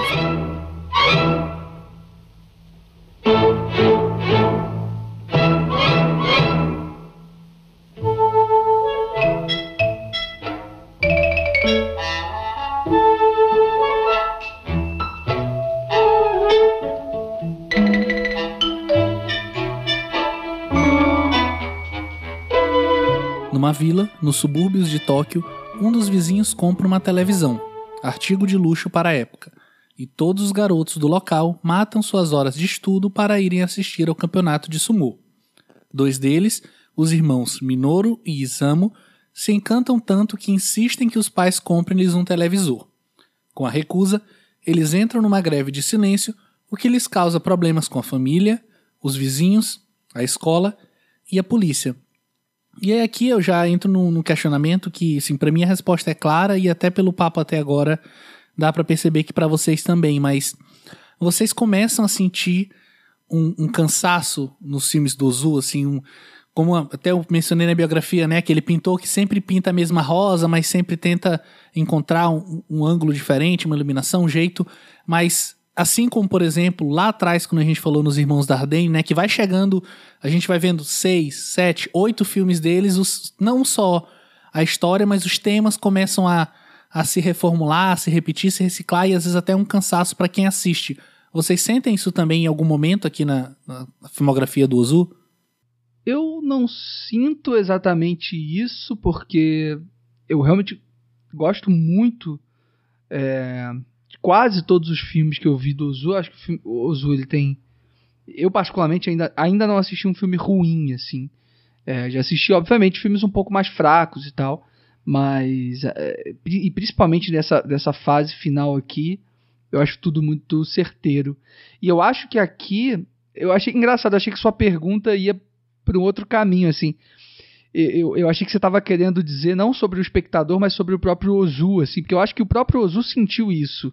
É, não que os filmes fossem tivessem ficado desinteressantes ou que ele tivesse cansado de discutir as mesmas questões, até porque ele fez isso até morrer. Mas aqui, justamente em 1959, é, quando ele faz o Bom Dia, eu acho que o Bom Dia é um filme é, que é um respiro na filmografia do Zu. Eu acho que é, inclusive, esse respiro necessário para quem, de repente, como eu, como a gente aqui, que tá, enfim, se propôs a assistir os filmes do, do uso é, de maneira cronológica, de, em alguma medida, é, a gente sente isso também, que o Bom Dia ele acaba sendo um pouco um respiro e um, e um aceno para um tipo de cinema que o Ozu fazia antes, assim, fazia lá ainda nos seus filmes silenciosos.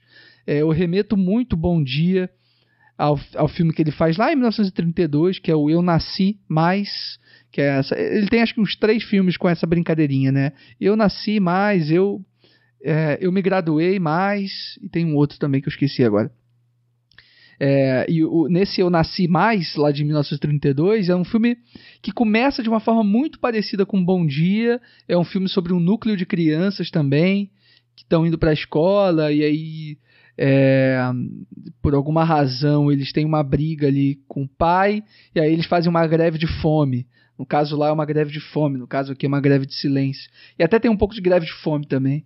É, mas eu acho interessante esse movimento, assim, para te responder, Pedro. Eu, não, eu, enquanto espectador, não sinto muito. Acho não sei, talvez o Fernando sinta um pouco, e outras pessoas também, mas eu particularmente não. E, e eu acho que os respiros que o Ozu dá na filmografia dele, como eu falei é, de alguns filmes anteriores, e o Bom Dia, eu acho que tá dentro dessa lógica também. Eu acho que são os respiros necessários também para a gente poder seguir assim com os filmes.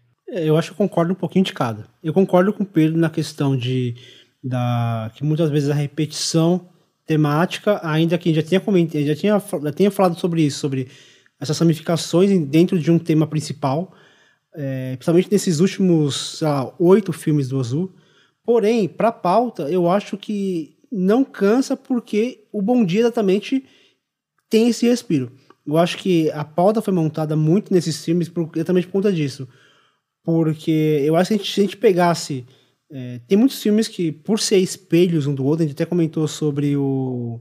A rotina tem seu encanto e o pai e filha, que são filmes, filmes espelhos. Acho que se seguisse esse, esse filme dentro da mesma pauta, que a rotina tem seu encanto, dentro também de Dias de Outono, com Flor, de, com flor do Equinócio, com Crepúsculo do Tóquio, acho que talvez poderia ser. Acho que a pauta faria com que desse essa impressão de que os filmes do Ozu são muito repetitivos. Eu acho que a gente conseguir colocar o Bom Dia aqui, dá essa pausa. Acho que, é, é, acho que o Bom Dia é quase que uma pillow shot para a gente conseguir refletir um pouquinho sobre cada elemento desse, dessa, do que compõe uma família mesmo. Né? A, gente, a gente falou muito sobre é, a, a geração dos pais, a geração dos filhos adultos, e agora a gente vai falar sobre essa geração dos filhos, dos filhos pequenos, os filhos que já nascem sobre, é, é, sobre essa influência americana, sobre essa influência. Eu falar americana por, por questão geopolítica, mas é. Ocidental, uma né? de modo geral. Né? É, ocidental, no modo geral, exatamente, é isso que eu queria dizer. E, e aqui a gente já, já vê um outro tipo de conflito geracional um conflito que, que tem uma distância maior, né? Porque vê que aquelas crianças estão em, em constantes conflitos com os avós, com os pais. É, e é interessante como, é, como é, é essa, essas crianças, ela é, tem uma frase que, que ela não chega, não chega a ser uma criança que fala, acho que a criança é, comenta alguma coisa e alguém interpreta o que essa criança diz, que fala que saudações funcionam como lubrificantes no mundo. Eu acho isso muito bom. Eu acho que o Ozu acaba de alguma maneira também se fazendo muito disso de, de aparar algumas coisas como se como se é, para aquelas crianças essas saudações, essas saudações não significam nada, são vazias, tipo, são apenas palavras jogadas ao vento. E o Ozu ele vai aparando como se ele entendesse que algumas tomadas, algumas cenas, alguns temas fossem essas saudações jogadas ao vento. Eu acho que ele vai aparando isso. Eu acho que esse filme também tem muito disso, né? Ele vai aparando algumas coisinhas, vai mudando o tom. É um filme muito mais engraçado, mas é, é um filme calcado no humor. É um filme. É... Não digo que seja o mais engraçado da carreira do Ozu, porque não vi todos os filmes, mas fatalmente da pauta é o mais divertido. É um filme super leve, ainda que exista uma complexidade ali em algumas coisas, por exemplo, essa coisa do, da saudação, do, do bom dia, e, e, como que o filme, de maneira muito engraçada, mas assim, é, te põe para refletir sobre, de no final do filme acontecer exatamente aquilo que as crianças falam que acontece na vida dos adultos, que são palavras jogadas ao vento. São um bom dia, que não significa que você deseja um bom dia para aquela pessoa, são. É, o Oi Tudo Bem Como Vai, onde você não se interessa se realmente está tudo bem com aquela pessoa, sabe aquela coisa do, da, da formalidade das palavras e como as palavras é, elas podem perder o sentido quando ditas de forma aleatórias ou mecânicas. E, e, e, essas crianças refletem muito isso, né? Talvez seja aquela coisa do, do Ozu de colocar, talvez seja nessas crianças, que ainda que existe toda uma, uma rebeldia, mas existe também uma coisa de não aceitar o status, o status quo. É, são crianças que fazem uma greve de fome porque elas querem ter uma televisão. É, é muito simbólico isso, né? São crianças fazendo greve de fome. É, para reivindicar algo que, que, pode, que pode parecer tolo, porque é, é, uma televisão, pô, eles vão ficar vendo um programa lá de, de luta, tudo. É, mas a questão não é nem a TV em si, mas sim a questão de, de, de, de, umas, de crianças que não aceitam mais aquela condição aquela, aquela cultura, aquela, aquela coisa arcaica de, de, de, de, viver no passado, elas querem viver o futuro, elas querem, elas querem, elas querem mudar, nem que para isso elas precisem fazer greve de fome, nem que para isso elas tenham que aprender, meio que aprender um idioma novo, onde aquelas crianças se comunicam por meio daquele, daquela, daquela coisa do sinal, né? Eu acho, eu acho tudo, tudo muito... Eu acho que é um frescor. Eu acho que esse filme, ele, ele ele causa esse frescor na, na tanto na, na, pauta quanto também nos filmes do, do, para não, não acontecer o que o Pedro acabou de falar mesmo, de ter um, um certo esgotamento temático, né? É, eu acho que as crianças no, no, no cinema do Uzu representam um pouco essa liberdade, né?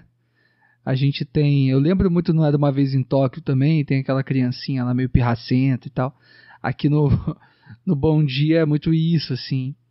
As crianças são terríveis, né? Elas são tá, tá absolutamente tá anárquicas. porque o Ozu não teve filhos, né? É até explicado porque o Ozu nunca teve filhos. Acho que, eu acho que é. deixou claro nesses filmes. Essa, essa é uma informação importante, aliás, que eu ia deixar até para falar no próximo na, na, no próximo filme da pauta, mas é o fato do Ozu nunca ter se casado, nunca ter tido filho e ter permanecido em casa para cuidar da mãe, né? E isso certamente provoca um reflexo imenso né, na, obra do, na obra dele de modo geral. Mas eu acho muito divertido isso, como ele usa as crianças como, um, como uma válvula de escape mesmo. E adorei isso que você falou, Fê, é, do Bom Dia ser quase um, um pillow shot diante da carreira uh, do Ozu, porque eu acho que é um pouco isso mesmo. Assim, nesse momento a gente precisava é, desse respiro e não é por ser um filme leve, acho que você falou isso muito bem, que ele se torna um filme menos interessante, menos complexo, assim. Eu acho que tem toda uma uma subtrama ali envolvendo as vizinhas, né? Sobretudo as mulheres, assim, que é muito forte no filme, é muito divertido também, mas ao mesmo tempo, né, traz algumas reflexões muito importantes, assim, para a gente entender essa microcomunidade que se forma entre vizinhos, entre parentes próximos, entre amigos próximos. Então, é, o Bom Dia serve desse modo também. E essa coisa das brincadeiras, né? As crianças são muito fofas, gente. É, é muito, muito fofo assistir o filme do início ao fim aquela, essa brincadeirinha deles de apertar a testa e dar um peidinho assim. E o menino lá que, coitado, dá um freio as calças toda vez que ele tenta fazer. A mãe fica perguntando: Meu filho, mas por que, que você tá voltando com essas cuecas desse jeito? E ele não fala. Ele fica quieto. Da, assim. pedra, da, como, que é, como que é aquela pedra que, que segura o intestino? É, pedra pome, é, sei lá. Pedra pome, as paradas assim, né? Muito bom. Agora, tem, tem uma coisa que a gente comentou, a gente, voltando assim, naquela conversa que a gente tá tendo no, no bloco passado, sobre, é, sobre a, decupagem do, do, do, do, Ozu. Aqui tem uma cena específica que, que, que eu, eu, aplaudi, assim, que, é um negócio brilhante, que ele. É, ele sempre tem aquela coisa de deixar a câmera na altura do chão, né? O que a gente já, já comentou, tatame shots e tudo, famosos tatame shots. Mas tem uma cena que ele sobe a câmera e aí ele coloca o filho e o, e o filho debatendo assim com o pai, né? E, assim, de uma maneira até. Vai, a gente pensar na, numa, numa questão educacional, até de forma meio é, mal educada com, com o pai mesmo, né? De, de, chegar e peitar o pai. E aí o Ozu ele faz um movimento de câmera muito interessante. Não, não um movimento, mas ele, ele, ele decupa a cena de uma maneira muito interessante. Ele coloca a câmera na altura da criança. Não tá na altura mais do chão. Ele levanta essa câmera. Então ele coloca a, a, a criança na altura do pai, quase, dando ali, denotando ali esse conflito geracional. Aquela criança, ela peita o pai, né? Então ele coloca a câmera na altura da criança e dá voz a essa criança, né? Eu acho esse movimento muito muito legal porque dá essa essa noção de que há ali um conflito e que esse conflito não é um conflito desigual. Ali, tanto que no final o filho vence, né? O filho consegue aquilo que ele quer, que é a televisão. É, Isso é muito bom mesmo, Fê. Assim, é, eu acho esse comentário muito, muito interessante, numa cena muito simples assim, que pode passar desapercebido, mas que dentro de todo o contexto, tanto da, da filmografia, do, tanto do filme quanto da filmografia toda do, do Ozu, dá a dimensão do, do que ele quer dizer com esse, com, com esse pequeno movimento. É, eu, eu lembro perfeitamente dessa cena, que é, é uma cena mais ou menos ali, eh, quase chegando no meio do filme, né, que vai estabelecer um conflito mais radical, assim, com das crianças com os pais. E, e acho que é bacana porque talvez, eu nem sei dizer, assim, eu nem afirmaria com tanta certeza se ele de fato muda a posição, a altura da câmera, mas com certeza o olhar direcionado é, causa essa impressão que você está falando, né? Porque o, os personagens do Ozu, eles sempre olham. Enfim, alguns vão dizer que olham direto para a câmera, outros vão dizer que olham ligeiramente acima da câmera e tal. E, e, e, e pensando numa continuidade clássica, é, esse, essa criança era para estar tá olhando muito mais para o alto, né? Era para estar tá olhando assim. Imagina, eu sou uma criança de 10 anos de idade, tenho meu pai aqui na minha frente. Eu estou olhando essa diferença de altura é muito grande, né? E na maneira como, como o Ozu filma, acho que talvez essa, essa, essa coisa se estabeleça até mais pelo olhar do que de, exatamente pela altura da câmera, mas eu acho que pode haver realmente uma, uma um ajuste ali, singelo que seja, né, para causar essa diferença também, que no olhar, ao invés da criança estar tá olhando para cima, ela está olhando para frente. E isso, de fato, iguala os dois, isso é muito bonito, assim, muito forte. É, eu, acabei, é, eu acabei de puxar a cena aqui para dar uma olhada, e realmente o que o Ozu faz, ele traz a criança para mais, perto da câmera e afasta o pai. Então, então no, no, no, no plano e no contraplano, no plano, no, no, plano de fundo e na, na, primeira imagem, a criança ela fica maior, né?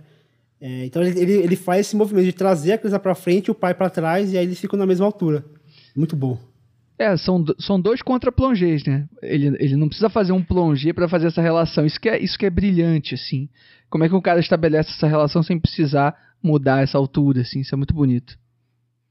Mas aí, só para finalizar, não sei se enfim, o Fernando ou o Pedro tem mais algum comentário sobre o Bom Dia, mas eu acho também de uma ironia, de um humor maravilhoso, delicioso, que é o Ozu terminar esse filme com os planos, com o plano do varal. São dois planos, na verdade. Um plano do varal estendendo as roupas, e ele corta para um plano um pouquinho mais aproximado desse varal, é, registrando justamente as cuecas, assim, no, no varal penduradas, secando ali depois de lavadas. Eu acho um comentário maravilhoso, assim, delicioso, um jeito sublime de terminar o filme, né? Então a gente vai para o último filme da pauta, que ele lançou em 1962 a rotina tem seu encanto.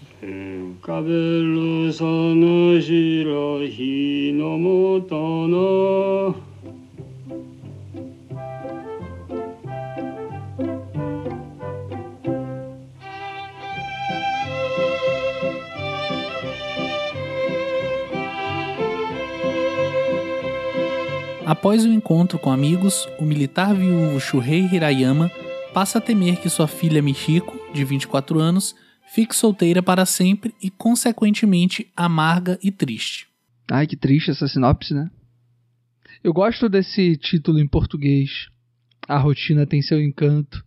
Por mais que o título original esteja mais associado ao que a gente conhece do título em inglês, né? É, que seria o An Autumn Afternoon, né? Uma tarde de outono. Um, que tem mais a ver com os títulos do, do Ozu ao longo da carreira, né? De sempre estar tá lidando ali com as estações do ano, primavera, verão, outono, trazer isso de uma forma um, para traduzir um pouco também o, o, quão, o quão pouco é, é, o quão pouco ele, ele venerava uma ideia de trama mais convencional, né? Acho que os títulos eles, eles têm isso também, carregam um pouco desse dessa coisa abstrata também, que era um pouco a intenção do Ozu. E nesse último filme, mas eu gosto do português também, a rotina tem seu encanto. Me parece também um comentário a respeito de toda a filmografia do Ozu, né, muito associada a um registro do cotidiano, a uma ideia de se, de se filmar o vazio, né? E aí você associa isso a uma ideia, enfim, muito japonesa, assim, de, do zen, né? De uma, de uma cultura que valoriza esse vazio, valoriza essa melancolia, valoriza o silêncio. Um, acho, então acho, acho um comentário interessante, assim. Mas aí entrando no filme, é, eu acho que são muitas coisas para comentar. É o último filme do Ozu, então não tem como a gente não olhar para o filme como uma como um testamento final, né? Assim como uma o último sopro né, do Ozu diante de um de uma obra tão longeva. O Ozu morreu um, no, no, aniversário dele de 60 anos, se eu não me engano, né? Ele morreu logo no ano seguinte, 63, ele é de 1903, isso aí. Ele morreu em dezembro, eu acho que é dezembro, que é o aniversário dele, de 63, no dia em que ele completava 60 anos. E ele tem aí quase 60 filmes, né? Então imagina uma trajetória como poucas na história do cinema, é, principalmente levando em consideração o quanto o Ozu era tão é, rigoroso com, e repetitivo, de certo, de certo modo, é, com as propostas. Né? E aqui não podia ser diferente, é um filme que, como a gente falou há pouco, retoma um, um outro filme fundamental para a carreira dele, que é o Pai e Filha, de 49. Talvez tenha sido o primeiro filme é, que o elevou assim é, para um outro nível mesmo em termos de respeito mundial assim obviamente que o era uma vez em Tóquio escancarou isso para todo mundo mas o pai e filho acho que já tinha essa já tinha esse peso também acho que hoje na história do cinema o pai e filho acho que é, hoje é, é, é, talvez tão, tão considerado quanto, né? No Pai e Filha tem aquele plano famoso do, do vaso, né?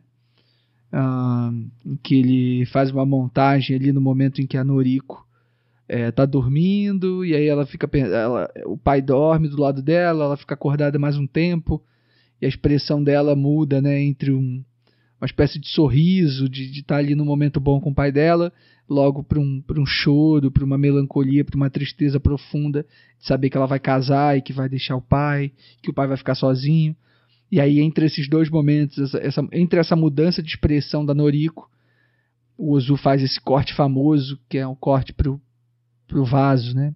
Para uma sala. Na verdade, para uma sala à noite, com as sombras refletindo na parede, no centro do, do plano, uh, o vaso.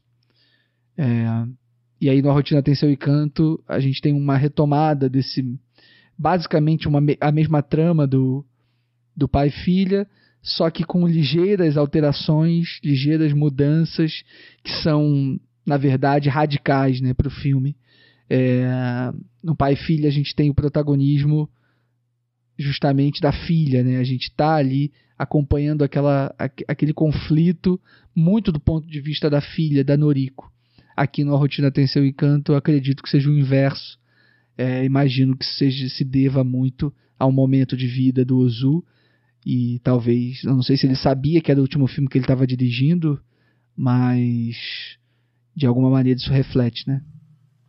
Ah, sim, com certeza. Deve pensar. E uma coisa que eu não tinha parado a pensar, e você falou sobre o título, e eu, eu não entendi muito bem o porquê esse título, para falar a verdade, mas depois que você falou, pode fazer sentido, porque provavelmente esse título foi dado, de, foi dado depois que da morte do próprio Zu que tenha sido uma maneira de fazer um comentário sobre toda a filmografia, sobre toda a obra, né? A obra do, do Ozu. E, e realmente esse filme ele acaba tendo esse é um ensinamento, eu acho um ensinamento muito bonito do, do cinema do Ozu. E o que diferencia também do pai e filha tem uma questão que é a presença do daquele daquele professor aposentado. Porque eu acho que aquele professor aposentado que, que tá ali, velho, com seus vícios, e a filha cuidando dele, mas uma infelicidade nessa filha, eu acho que é a maneira do Ozu que o Ozu tem de, de criar um espelho pro personagem ali do pai que teme que o fim dele seja o mesmo. De que ele tenha que ser cuidado pela filha e que a filha se torne infeliz. Então, eu acho que é um filme mais didático que o Pai e Filha. Acho que o, Pai e Filha trabalha muito com, com sugestões, com. Tanto que o final do, do Pai e Filha é, existe ali um, um, um, casamento, mas na sutileza você entende que ninguém. Há uma infelicidade da filha e do pai. Eu acho que aqui é tudo muito mais. É, muito mais explícito. Então, essa, essa esse medo do pai é mais explícito, ele, ele, realmente verbaliza isso, que ele tem medo de, de que a filha se torne uma pessoa amargurada. É, eu acho que ele chega a falar nominalmente o caso do, do, do, professor, de que. E assim, e o professor é uma figura muito triste na história, né? Porque você percebe ali que é até um certo. Uma certa. Sei lá, eu vejo um certo desrespeito com a, pres... com a figura dele, né? Que as pessoas sabem que ele tem problema com bebida, então meio que fica insistindo pro cara beber, para depois usar o, cara bêbado para tirar sarro dele, ainda que existe ali um, um, um, existe um carinho, um cuidado com ele, de levar para casa, mas existe também uma coisa de tirar, uma tiração de sarro desse, desse personagem que é muito triste. Então eu vejo essa tristeza nesse, nesse filme, mas uma tristeza muito muito explícita assim, é muito muito visual. É, a forma como o Ozu lida com o tema, né? Tem uma coisa que eu acho muito legal, assim, é, são essas diferenças, né? Você falou bem, Fê, do, desse personagem decadente, né? É, desse personagem que acaba sendo um acaba sendo um um contra-objetivo do pai, né? Ele tá ali renegando essa possibilidade. Eu não quero isso para minha vida, né? É, acho que tem uma, algumas outras coisas no filme também que são que são colocadas e são muito sutis, mas para quem tá aí numa bateria de filmes seguidos do Rosu, acho que consegue perceber facilmente. É, uma delas é algumas atitudes, né, em relação ao, ao homem e à mulher, né, em relação a uma, a uma organização de gênero que se dá na casa em que aqui você já vê uma mudança muito, muito clara, assim. Se lá quando a gente comentou no Crepúsculo em Tóquio, lá na década de 50, a gente tinha ali uma discussão, né, da personagem com o pai, no sentido de não realizar determinadas tarefas diante dele por uma rebeldia, né, como por exemplo, jogar as roupas no chão, ela jogar as roupas do pai no chão, enfim. É, que já é por si só um espelho de uma tradição, né? Um espelho às avessas, porque em todos os filmes do Ozu em que você tem uma relação entre homens e mulheres e o homem chega do serviço, ele chega em casa, tira a roupa e joga no chão, a esposa vem logo atrás, pega essa roupa, coloca no, no armário, guarda, traz o roupão para o pai, etc. Então você tem esse, esse momento, toda isso que se repete mil vezes nos filmes do Ozu. Você tem esses momentos de ruptura ali entre a nova geração renegando isso, e você chega aqui no A Rotina Tem Seu Encanto, que essa já não é mais uma questão. Se, você se vocês lembrarem bem, nesse filme, o pai ele chega do, do serviço, ele entra em casa, está na sala, e ele próprio tira a própria roupa. Ele guarda a própria roupa no armário, no cabide, etc. É, e em vários outros momentos se, se fala sobre e a janta, não sei o que. Ela fala, ah, não, hoje não vai ter janta, hoje vocês vão enfim, vão comer o que tiver e tal. Então há uma. Aqui as coisas já estão muito mais estabelecidas, de uma forma muito mais é, uh, naturalizada, talvez, dentro dessa dinâmica familiar, sem precisar necessariamente de uma grande ruptura, porque essa ruptura já foi feita, talvez, pela geração imediatamente anterior. Então acho muito bonito perceber essas diferenças entre é, nessa relação familiar e aqui na rotina tem seu encanto, isso fica muito bem estabelecido. E eu fico muito curioso, né, para pensar o que seria se, se o Ozu tivesse filmado mais 10 anos, por exemplo. Quantas mudanças ainda não estariam por vir dentro de uma sociedade japonesa e dentro do mundo, né, de modo geral, pensando na década de 70, enfim. Seria outra, outras questões seriam colocadas, né, também, né? É, e é interessante porque tem uma tem aquela questão dos tacos de, de golfe, né, que permeia boa parte do filme. E aí tem uma hora que a esposa, eles estão com dívida, né? E, e, o, e, o, e o pai quer comprar um jogo de taco de golfe, que é a coisa mais fútil que existe ali para uma família que está passando por problemas financeiros. E ela fala que não, não, não vai comprar, não vai comprar. A gente está passando por dificuldade, que você quer comprar taco de golfe, você tá maluco? E aí tem uma hora que um colega chega meio que para tirar sal, fala: "Ah, mas você vai deixar sua esposa mandar isso, mandar em você e tal". E assim, e para aquele cara, isso não era um problema, a esposa mandar. O problema dele é ele não ter o taco de, de beisebol. Oh, de beisebol o, os tacos de golfe, né? Então, eu acho isso até um comentário que o Oso coloca, porque é o que você falou, Leandro. essa discussão já foi, já, foi, já ficou para trás. Essa coisa de tipo, ah, você vai deixar sua mulher mandar em você? E ele meio que, tipo, não, meu problema não é esse, meu problema é que eu quero meu taco de, de golfe. É, se ela manda ou não manda, tanto faz. O que importa é que eu quero meu taco de golfe. Então já o problema já é outro ali, né? Já estão lidando com um assunto diferente. O Ozu vai, vai lidar com uma questão, com um conflito, é com outro tipo de conflito, não mais com esse conflito de gênero, né? Já é um conflito geracional e um conflito econômico também, né? Por exemplo, o próprio o, o, o professor que é aposentado, existe ali um, um uma coisa de desvalorização da profissão, porque ele é um professor aposentado e sem qualquer tipo de, de apoio, assim, né? Ele tem um, um restaurante ali todo fuleiro e ele não tem, ele não consegue se sustentar, ele precisa da ajuda daquelas pessoas para ajudar. E você vê que o militar é, aposentado está numa outra situação econômica, né? Você vê que ele ele está numa outro, num, outro, num outro nível social, porque valoriza-se o quê? Valoriza-se aquele que foi para a guerra, não aquele que educou a, as pessoas que não, não foram para a guerra, os filhos das pessoas que foram para a guerra. Então existe até esse, esse, esse comentário né, no, no, filme em geral que mostra que o conflito agora já é outro, né? Já passou. A parte do, do conflito de gênero ficou para trás. E é interessante esse exercício mesmo, não, não tinha para pensar. O que seria o cinema do Ozu numa década seguinte, né? Na década de 70, por exemplo, né? Qual, qual tipo de abordagem ele faria? Como que ele lidaria com aquele tema? Como que ele lidaria com os... Qual, quais seriam os conflitos, né? Acho que também é um... É... E é até uma maneira, esse tipo de reflexão de, de manter vivo o cinema do Ozu, né? Acho que é isso que... São 50 e tralalá, 53 filmes mais ou menos, né? E, e não se esgota, né? O que faz com que eu, o, eu, o que me faz pensar naquela provocação que o Pedro nos fez. De será que no final da carreira do Ozu não se esgotou os temas, né, repetitivos, né? E aí a minha resposta é que na verdade não. Eu acho que talvez fosse necessário uma pausa, né? Talvez quem for assistir 53 filmes do Ozu numa sequência vai se cansar, óbvio, né? Ou, ou se pegar é, muitos filmes com uma temática muito próxima, vai haver um cansaço. Eu acho que um esgotamento, acho que isso é natural e não só na filmografia do Ozuma, mas na filmografia de muitos outros cineastas. Mas se a gente pegar hoje, se você for maratonar os filmes do, do Hong Sang-soo, talvez ele fique cansado.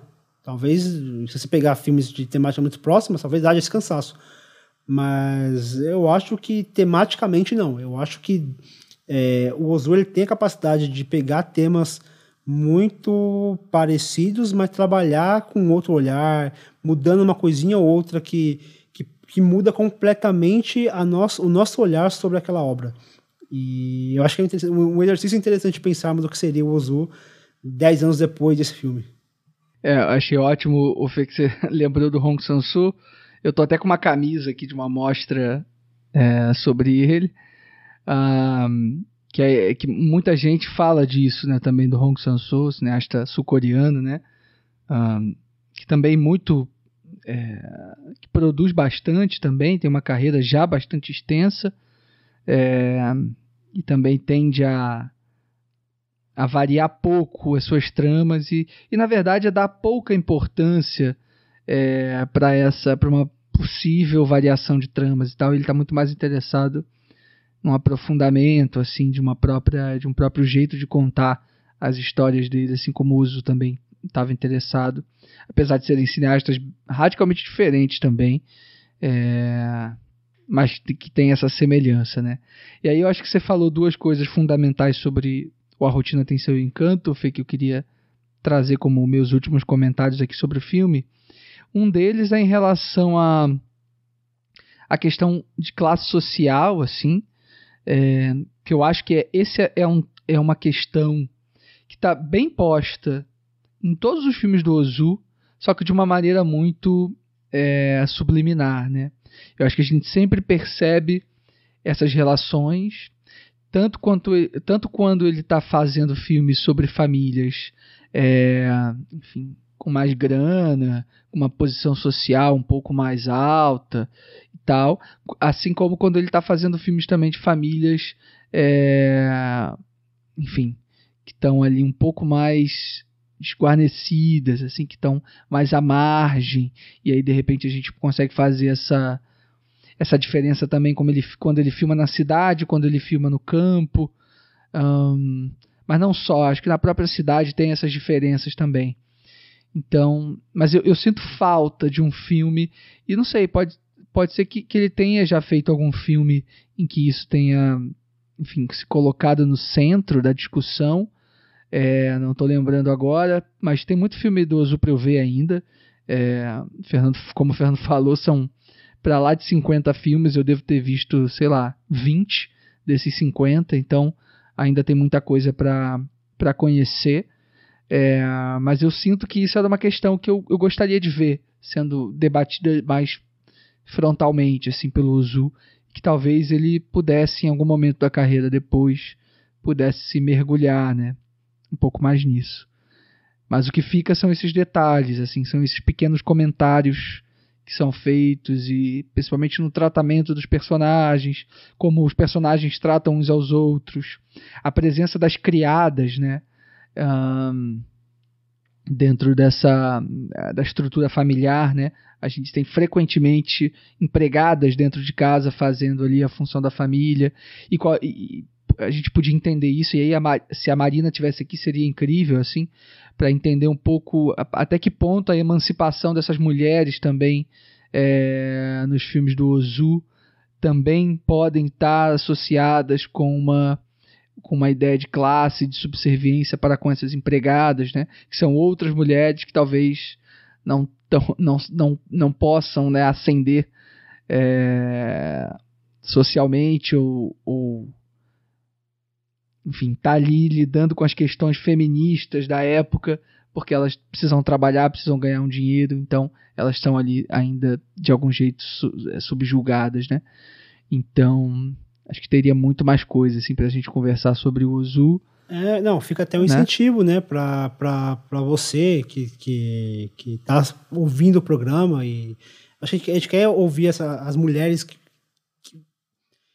que assiste, que ouve, que ouve o nosso programa, óbvio, que assista os filmes, comente com a gente qual que é a visão, né? Principalmente quando a gente tá gravando só nós três aqui no caso, né? Quando não tem a Marina presente, é, ter esse, esse feedback, ter esse entendimento, né? De como que, como que é, esses filmes lidam com esses temas. Acho que seria interessante para a gente ter esse retorno também para expandir também a nossa visão e, e, e também ampliar os temas que os filmes muitas vezes tem alguma coisa ali aí passou batido, a gente não conseguiu enxergar, então é importante para a gente também receber esses comentários de vocês. E falando em comentários, a gente vai chegando ao fim do nosso programa. E antes de vocês fazerem as considerações finais, falar mais um pouquinho, né? Depois de duas horas de papo sobre o cinema do Zu, queria agradecer a todo mundo que mandou feedback sobre os nossos últimos programas, em especial o programa sobre Chantal Ackerman. E agradecer mais uma vez né, a participação do pessoal do Supercuts e convidar os nossos ouvintes que ainda não foram lá conhecer, é, dar uma escutada no programa deles também. E aí, já partindo para o nosso encerramento, né? Obviamente, os nossos ouvintes perceberam que eu fiquei mais quietinho hoje.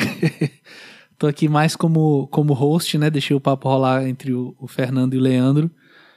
Mas no próximo, né? Com certeza vai ser um programa especial, que é programa de aniversário. A gente tá, se tudo der certo, os quatro de volta.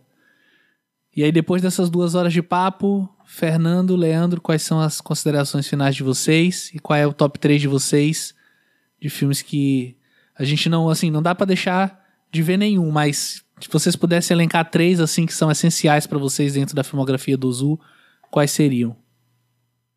Eu, eu, tenho uma consideração final bem, bem objetiva, que é em relação à equipe do Ozu, que a gente não falou aqui antes. A gente chegou a comentar alguns, sobre alguns nomes importantes para ele.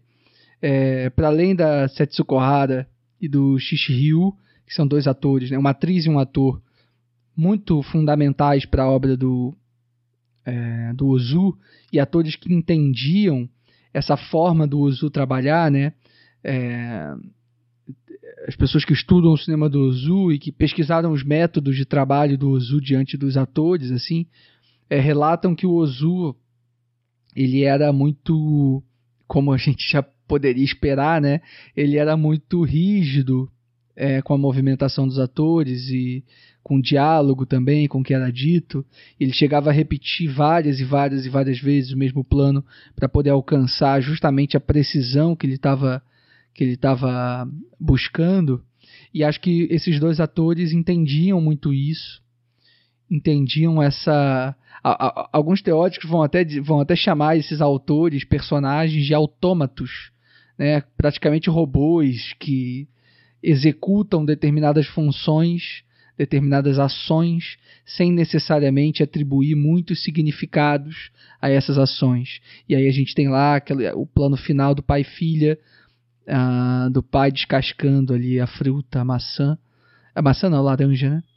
E, e, o quão e, e, e, como aquele, aquele movimento simples, objetivo, direto, se relaciona com tudo aquilo que a gente viu no filme, sem que necessariamente tenha uma razão especial, um grande significado. Né? Só o fato dele descascar aquela fruta, posicionar o braço de um jeito, abaixar uma cabeça, olhar para algum lugar, eu acho que já dizia muito é, respeito ao que o Ozu estava querendo tratar. Então, esses dois atores são muito fundamentais, assim, eu acho, para que o Ozu pudesse desenvolver esse, esses métodos, assim. E também lembrar do, do, da equipe técnica dele, que se manteve a mesma, basicamente, é, pelo menos nesse período da pauta aqui em que a gente selecionou hoje, esses técnicos atuavam com o Ozu, acho que quase, sem exceção ou quase sem exceção, que era o Kogonada no roteiro. Ele estava sempre com o mesmo montador, estava sempre com o mesmo diretor de fotografia, sempre com o mesmo diretor de arte, sempre com o mesmo cara que fazia trilha sonora. Então, isso também é, trazia essa unidade né, que o Uso tanto prezava. Assim. Uh, então é importante a gente lembrar que um filme nos faz sozinho e que o Ozu, se tivesse mudado muito de equipe ao longo do, da sua trajetória, certamente seria muito mais difícil para ele conseguir manter toda essa unidade, toda essa autoria né, que ele desenvolveu ao longo dos anos. Uh, então é isso. É, assistam aos filmes do Ozu. Eu sei que não, não é tão fácil assim encontrar os filmes por aí. Eu estava comentando até com, com o Fernando mais cedo que eu tenho um box da Versátil uh, com seis filmes do Ozu, se eu não me engano. E a Versátil lançou dois boxes, chamado Cinema de Ozu, acho que volume 1 volume 2. Eu tenho só o volume 1, mas sei que o volume 2 existe também. Então, essa é uma chance boa, é, de repente, de, de ter, de ver os filmes. Eu sei que o Era Uma Vez em Tóquio tá no Belas Artes, no streaming. Um, e eu não, e não anotei. Na, eu, o, o, Bom Dia estava no MUBI em algum momento, mas eu acho que não está mais. Então eu não lembro se outros filmes do Ozu estão por aí pelo streaming. Uh, pelas pesquisas que eu fiz, esse o, o Era Uma Vez em Tóquio com certeza tá, mas os outros eu acho que não. Então vale a pena correr atrás aí dos modos que vocês conseguem. É, eu sei que no YouTube tem algum, alguns filmes em, em boa qualidade. O Bom Dia, por exemplo, está no YouTube em, em HD, uma versão da Criterion e tal. Tem outros filmes também, enfim, vocês têm os corres de vocês aí para arrumar os filmes, então vale a pena correr atrás. E aí, para fazer um top 3, que seria uma missão quase impossível assim, eu vou eu vou tentar não pensar demais assim, porque senão porque eu não montei antes. Então eu vou falar um pouco o que vem na telha aqui. E acho que muito orientado pelo papo que a gente teve também. Hoje eu vou me ater à pauta, é, apesar de poder, de repente, eventualmente, outros filmes que eu, do Ozu que não estão na pauta, acho que podem facilmente estar aqui nesse top 3 também, mas eu vou me ater aqui à pauta hoje, porque talvez esses filmes, com a conversa aqui, eles tenham me, me mobilizado um pouco mais. Em terceiro lugar, eu coloco o Crepúsculo em Tóquio, talvez o filme preto e branco mais brilhante do ponto de vista de fotografia do Ozu e essa ideia dos fantasmas que eu comentei mais cedo, né? Acho que me, me, atrai, me atrai muito e é um filme que marca ali essa ruptura, né? O filme anterior ao filme ao primeiro filme colorido do, do Ozu e aí em segundo lugar já coloco justamente esse que é o filme que é o filme que segue aqui, o, o Flor de Equinócio de 58, primeiro filme em cores do do Ozu e um dos que mais mexeram comigo, certamente. E em primeiro lugar era Uma Vez em Tóquio, por ser um filme que eu revisito sempre. E todas as vezes que eu revisito ele se mantém absolutamente brilhante na minha cabeça. Eu me emociono sempre muito. Uh, acho que a cena final com a Setsu Kohara é uma das minhas cenas favoritas da história do cinema, entre várias outras que tem nesse filme. Para mim é um filme perfeito. E esse é o meu top 3. É, eu, eu, eu para encerrar, eu gostaria de resgatar aqui um, um trecho do artigo do Hugo de Oliveira Martins. É um artigo que ele escreveu para a sua tese de doutorado em artes lá de Lisboa. E aí ele tem um artigo chamado Ciclos da Vida, aliás, um artigo belíssimo, assim, completo, assim. Eu acho que é o melhor artigo que eu li sobre o Ozu. É, ele, vai, ele passeia por diversos filmes da carreira do Ozu. E aí tem um trecho que ele fala o seguinte: Num filme do Ozu, fica-se quase sempre com a sensação de muitas das suas narrativas serem construídas em torno de ciclos de vida. No momento de mudança profunda, ciclos que se fecham em outros, novos que iniciam. Mas essa mudança, inevitável, é causadora de disrupção e sofrimento para personagens que resignam serenamente a uma mudança. E eu, eu gostaria de resgatar esse texto porque eu acho que é, dá conta de muito do que a gente falou sobre essas rupturas causadas por uma mudança, uma mudança cultural, uma mudança econômica, uma mudança social. E, e mostra ali os ciclos da vida, porque a gente, a gente durante todo esse essas mais de duas horas a gente ficou aqui conversando, a gente passou, a gente passou pelos pais, pelos avós, pelos filhos adultos, pelos filhos adolescentes, pelos, pelas, pelas crianças, né? Eu acho que o cinema do Ozu, ele tem essa, essa capacidade de, em torno do tema familiar, passar por diversos ciclos. E, é, e, esses ciclos eles vão se renovando, né? E as temáticas elas vão se renovando. Então, uma mesma temática falada ali em pai e filho, ele se renova e a rotina tem é, a rotina tem seu encanto. Então, eu acho isso que, que, que me encanta no cinema do, do Ozu essa ressignificação dos seus temas, dos seus personagens, da, esse ciclo da vida que, que ele consegue trazer e em cima desse tema ele consegue esboçar vários outros assuntos e é, é muito amplo o cinema do, do, do, Ozu. Como ele mesmo disse, né, no começo do nosso programa a gente citou uma, um, um pensamento que ele tem de seus filmes de que é, ele direciona o olhar para o tema de forma individual. Apesar de ser o mesmo tema, a forma como ele lida com esse tema em cada filme é, é muito específico. Então, partindo aqui para a forma como eu lido com as suas obras, né, é, reforçando aquilo que eu disse no começo, né, de que às vezes o melhor filme não significa ser o maior, é, é mais uma percepção pessoal. E uma coisa que eu acabei não comentando, eu comentei com, com, com o Leandro numa conversa em off, é de que parece que muitas vezes o, o, um filme do Ozu visto uma vez causa-te um impacto, mas visto pela segunda, terceira, quarta vez, você começa a assimilar é, muito do contexto daquela, daquela obra. Né? Então, às vezes, você vê um filme solto do Ozu, tem um valor. Você vendo esse filme dentro de um contexto dos filmes do Ozu, te dá um, uma outra bagagem. Então, aconteceu isso comigo. Por exemplo, o, eu vou, vou, citar um filme específico que aconteceu isso comigo, mas indo aqui para o meu, meu top 3, eu vou colocar em terceiro lugar o Bom Dia. Já começa num clima bem para cima, bem alegre, mas é, sem nunca perder a profundidade. E em segundo lugar, eu coloco A Rotina Tem Seu Encanto. É um filme assim que a gente acabou falando um pouco dele, né? Dado o tempo que a gente já usou em outros filmes. Mas é um filme que, é, fazendo uma alusão ao título, né, me encantou bastante, né? Apesar de, de eu... Eu vou manter aqui a, a, a, os filmes da pauta, mas Pai e Filha é um filme que eu acho muito mais impactante para mim, eu até gosto mais, mas para ficar nas, nos da pauta, eu coloco em segundo lugar A Rotina Tem Seu Encanto, que é uma outra leitura de um tema que ele já abordou. E em primeiro lugar eu coloco Flor do Equinócio, que é um filme que eu, quando eu vi a primeira vez, é, eu não consegui é, eu não consegui entrar muito naquela história, não consegui absorver todos os temas que o, que o Ozuli propõe nessa obra. E como a gente acabou atrasando a gravação, eu tive tempo de rever o filme.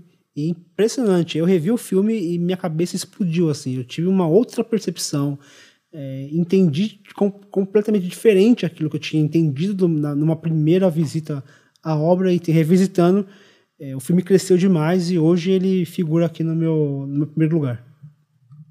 Então é isso, gente. Nosso programa vai ficando por aqui. Valeu demais, Fernando. Valeu, Leandro, por segurar as pontas aí esse mês. Valeu, eu agradeço você, Pedro, por ter topado, mesmo diante de, de tudo, todo, todo o cansaço aí, você esteve aqui com a gente, ajudou a gente a, a organizar toda essa conversa. Se, se deixa, e o Leandro, a gente vai a gente vai noite adentro aqui falando e você conseguiu dar uma, dar uma segurada legal. A gente agradece demais. Valeu demais. Prazer foi nosso. Imagina falar do Ozu não é dificuldade nenhuma pra gente, né, não, Fernando? Opa! A gente, a, gente, a gente falou antes do programa, falou agora, provavelmente vai falar depois. Certamente. Então é isso. Um grande abraço e até o próximo mês.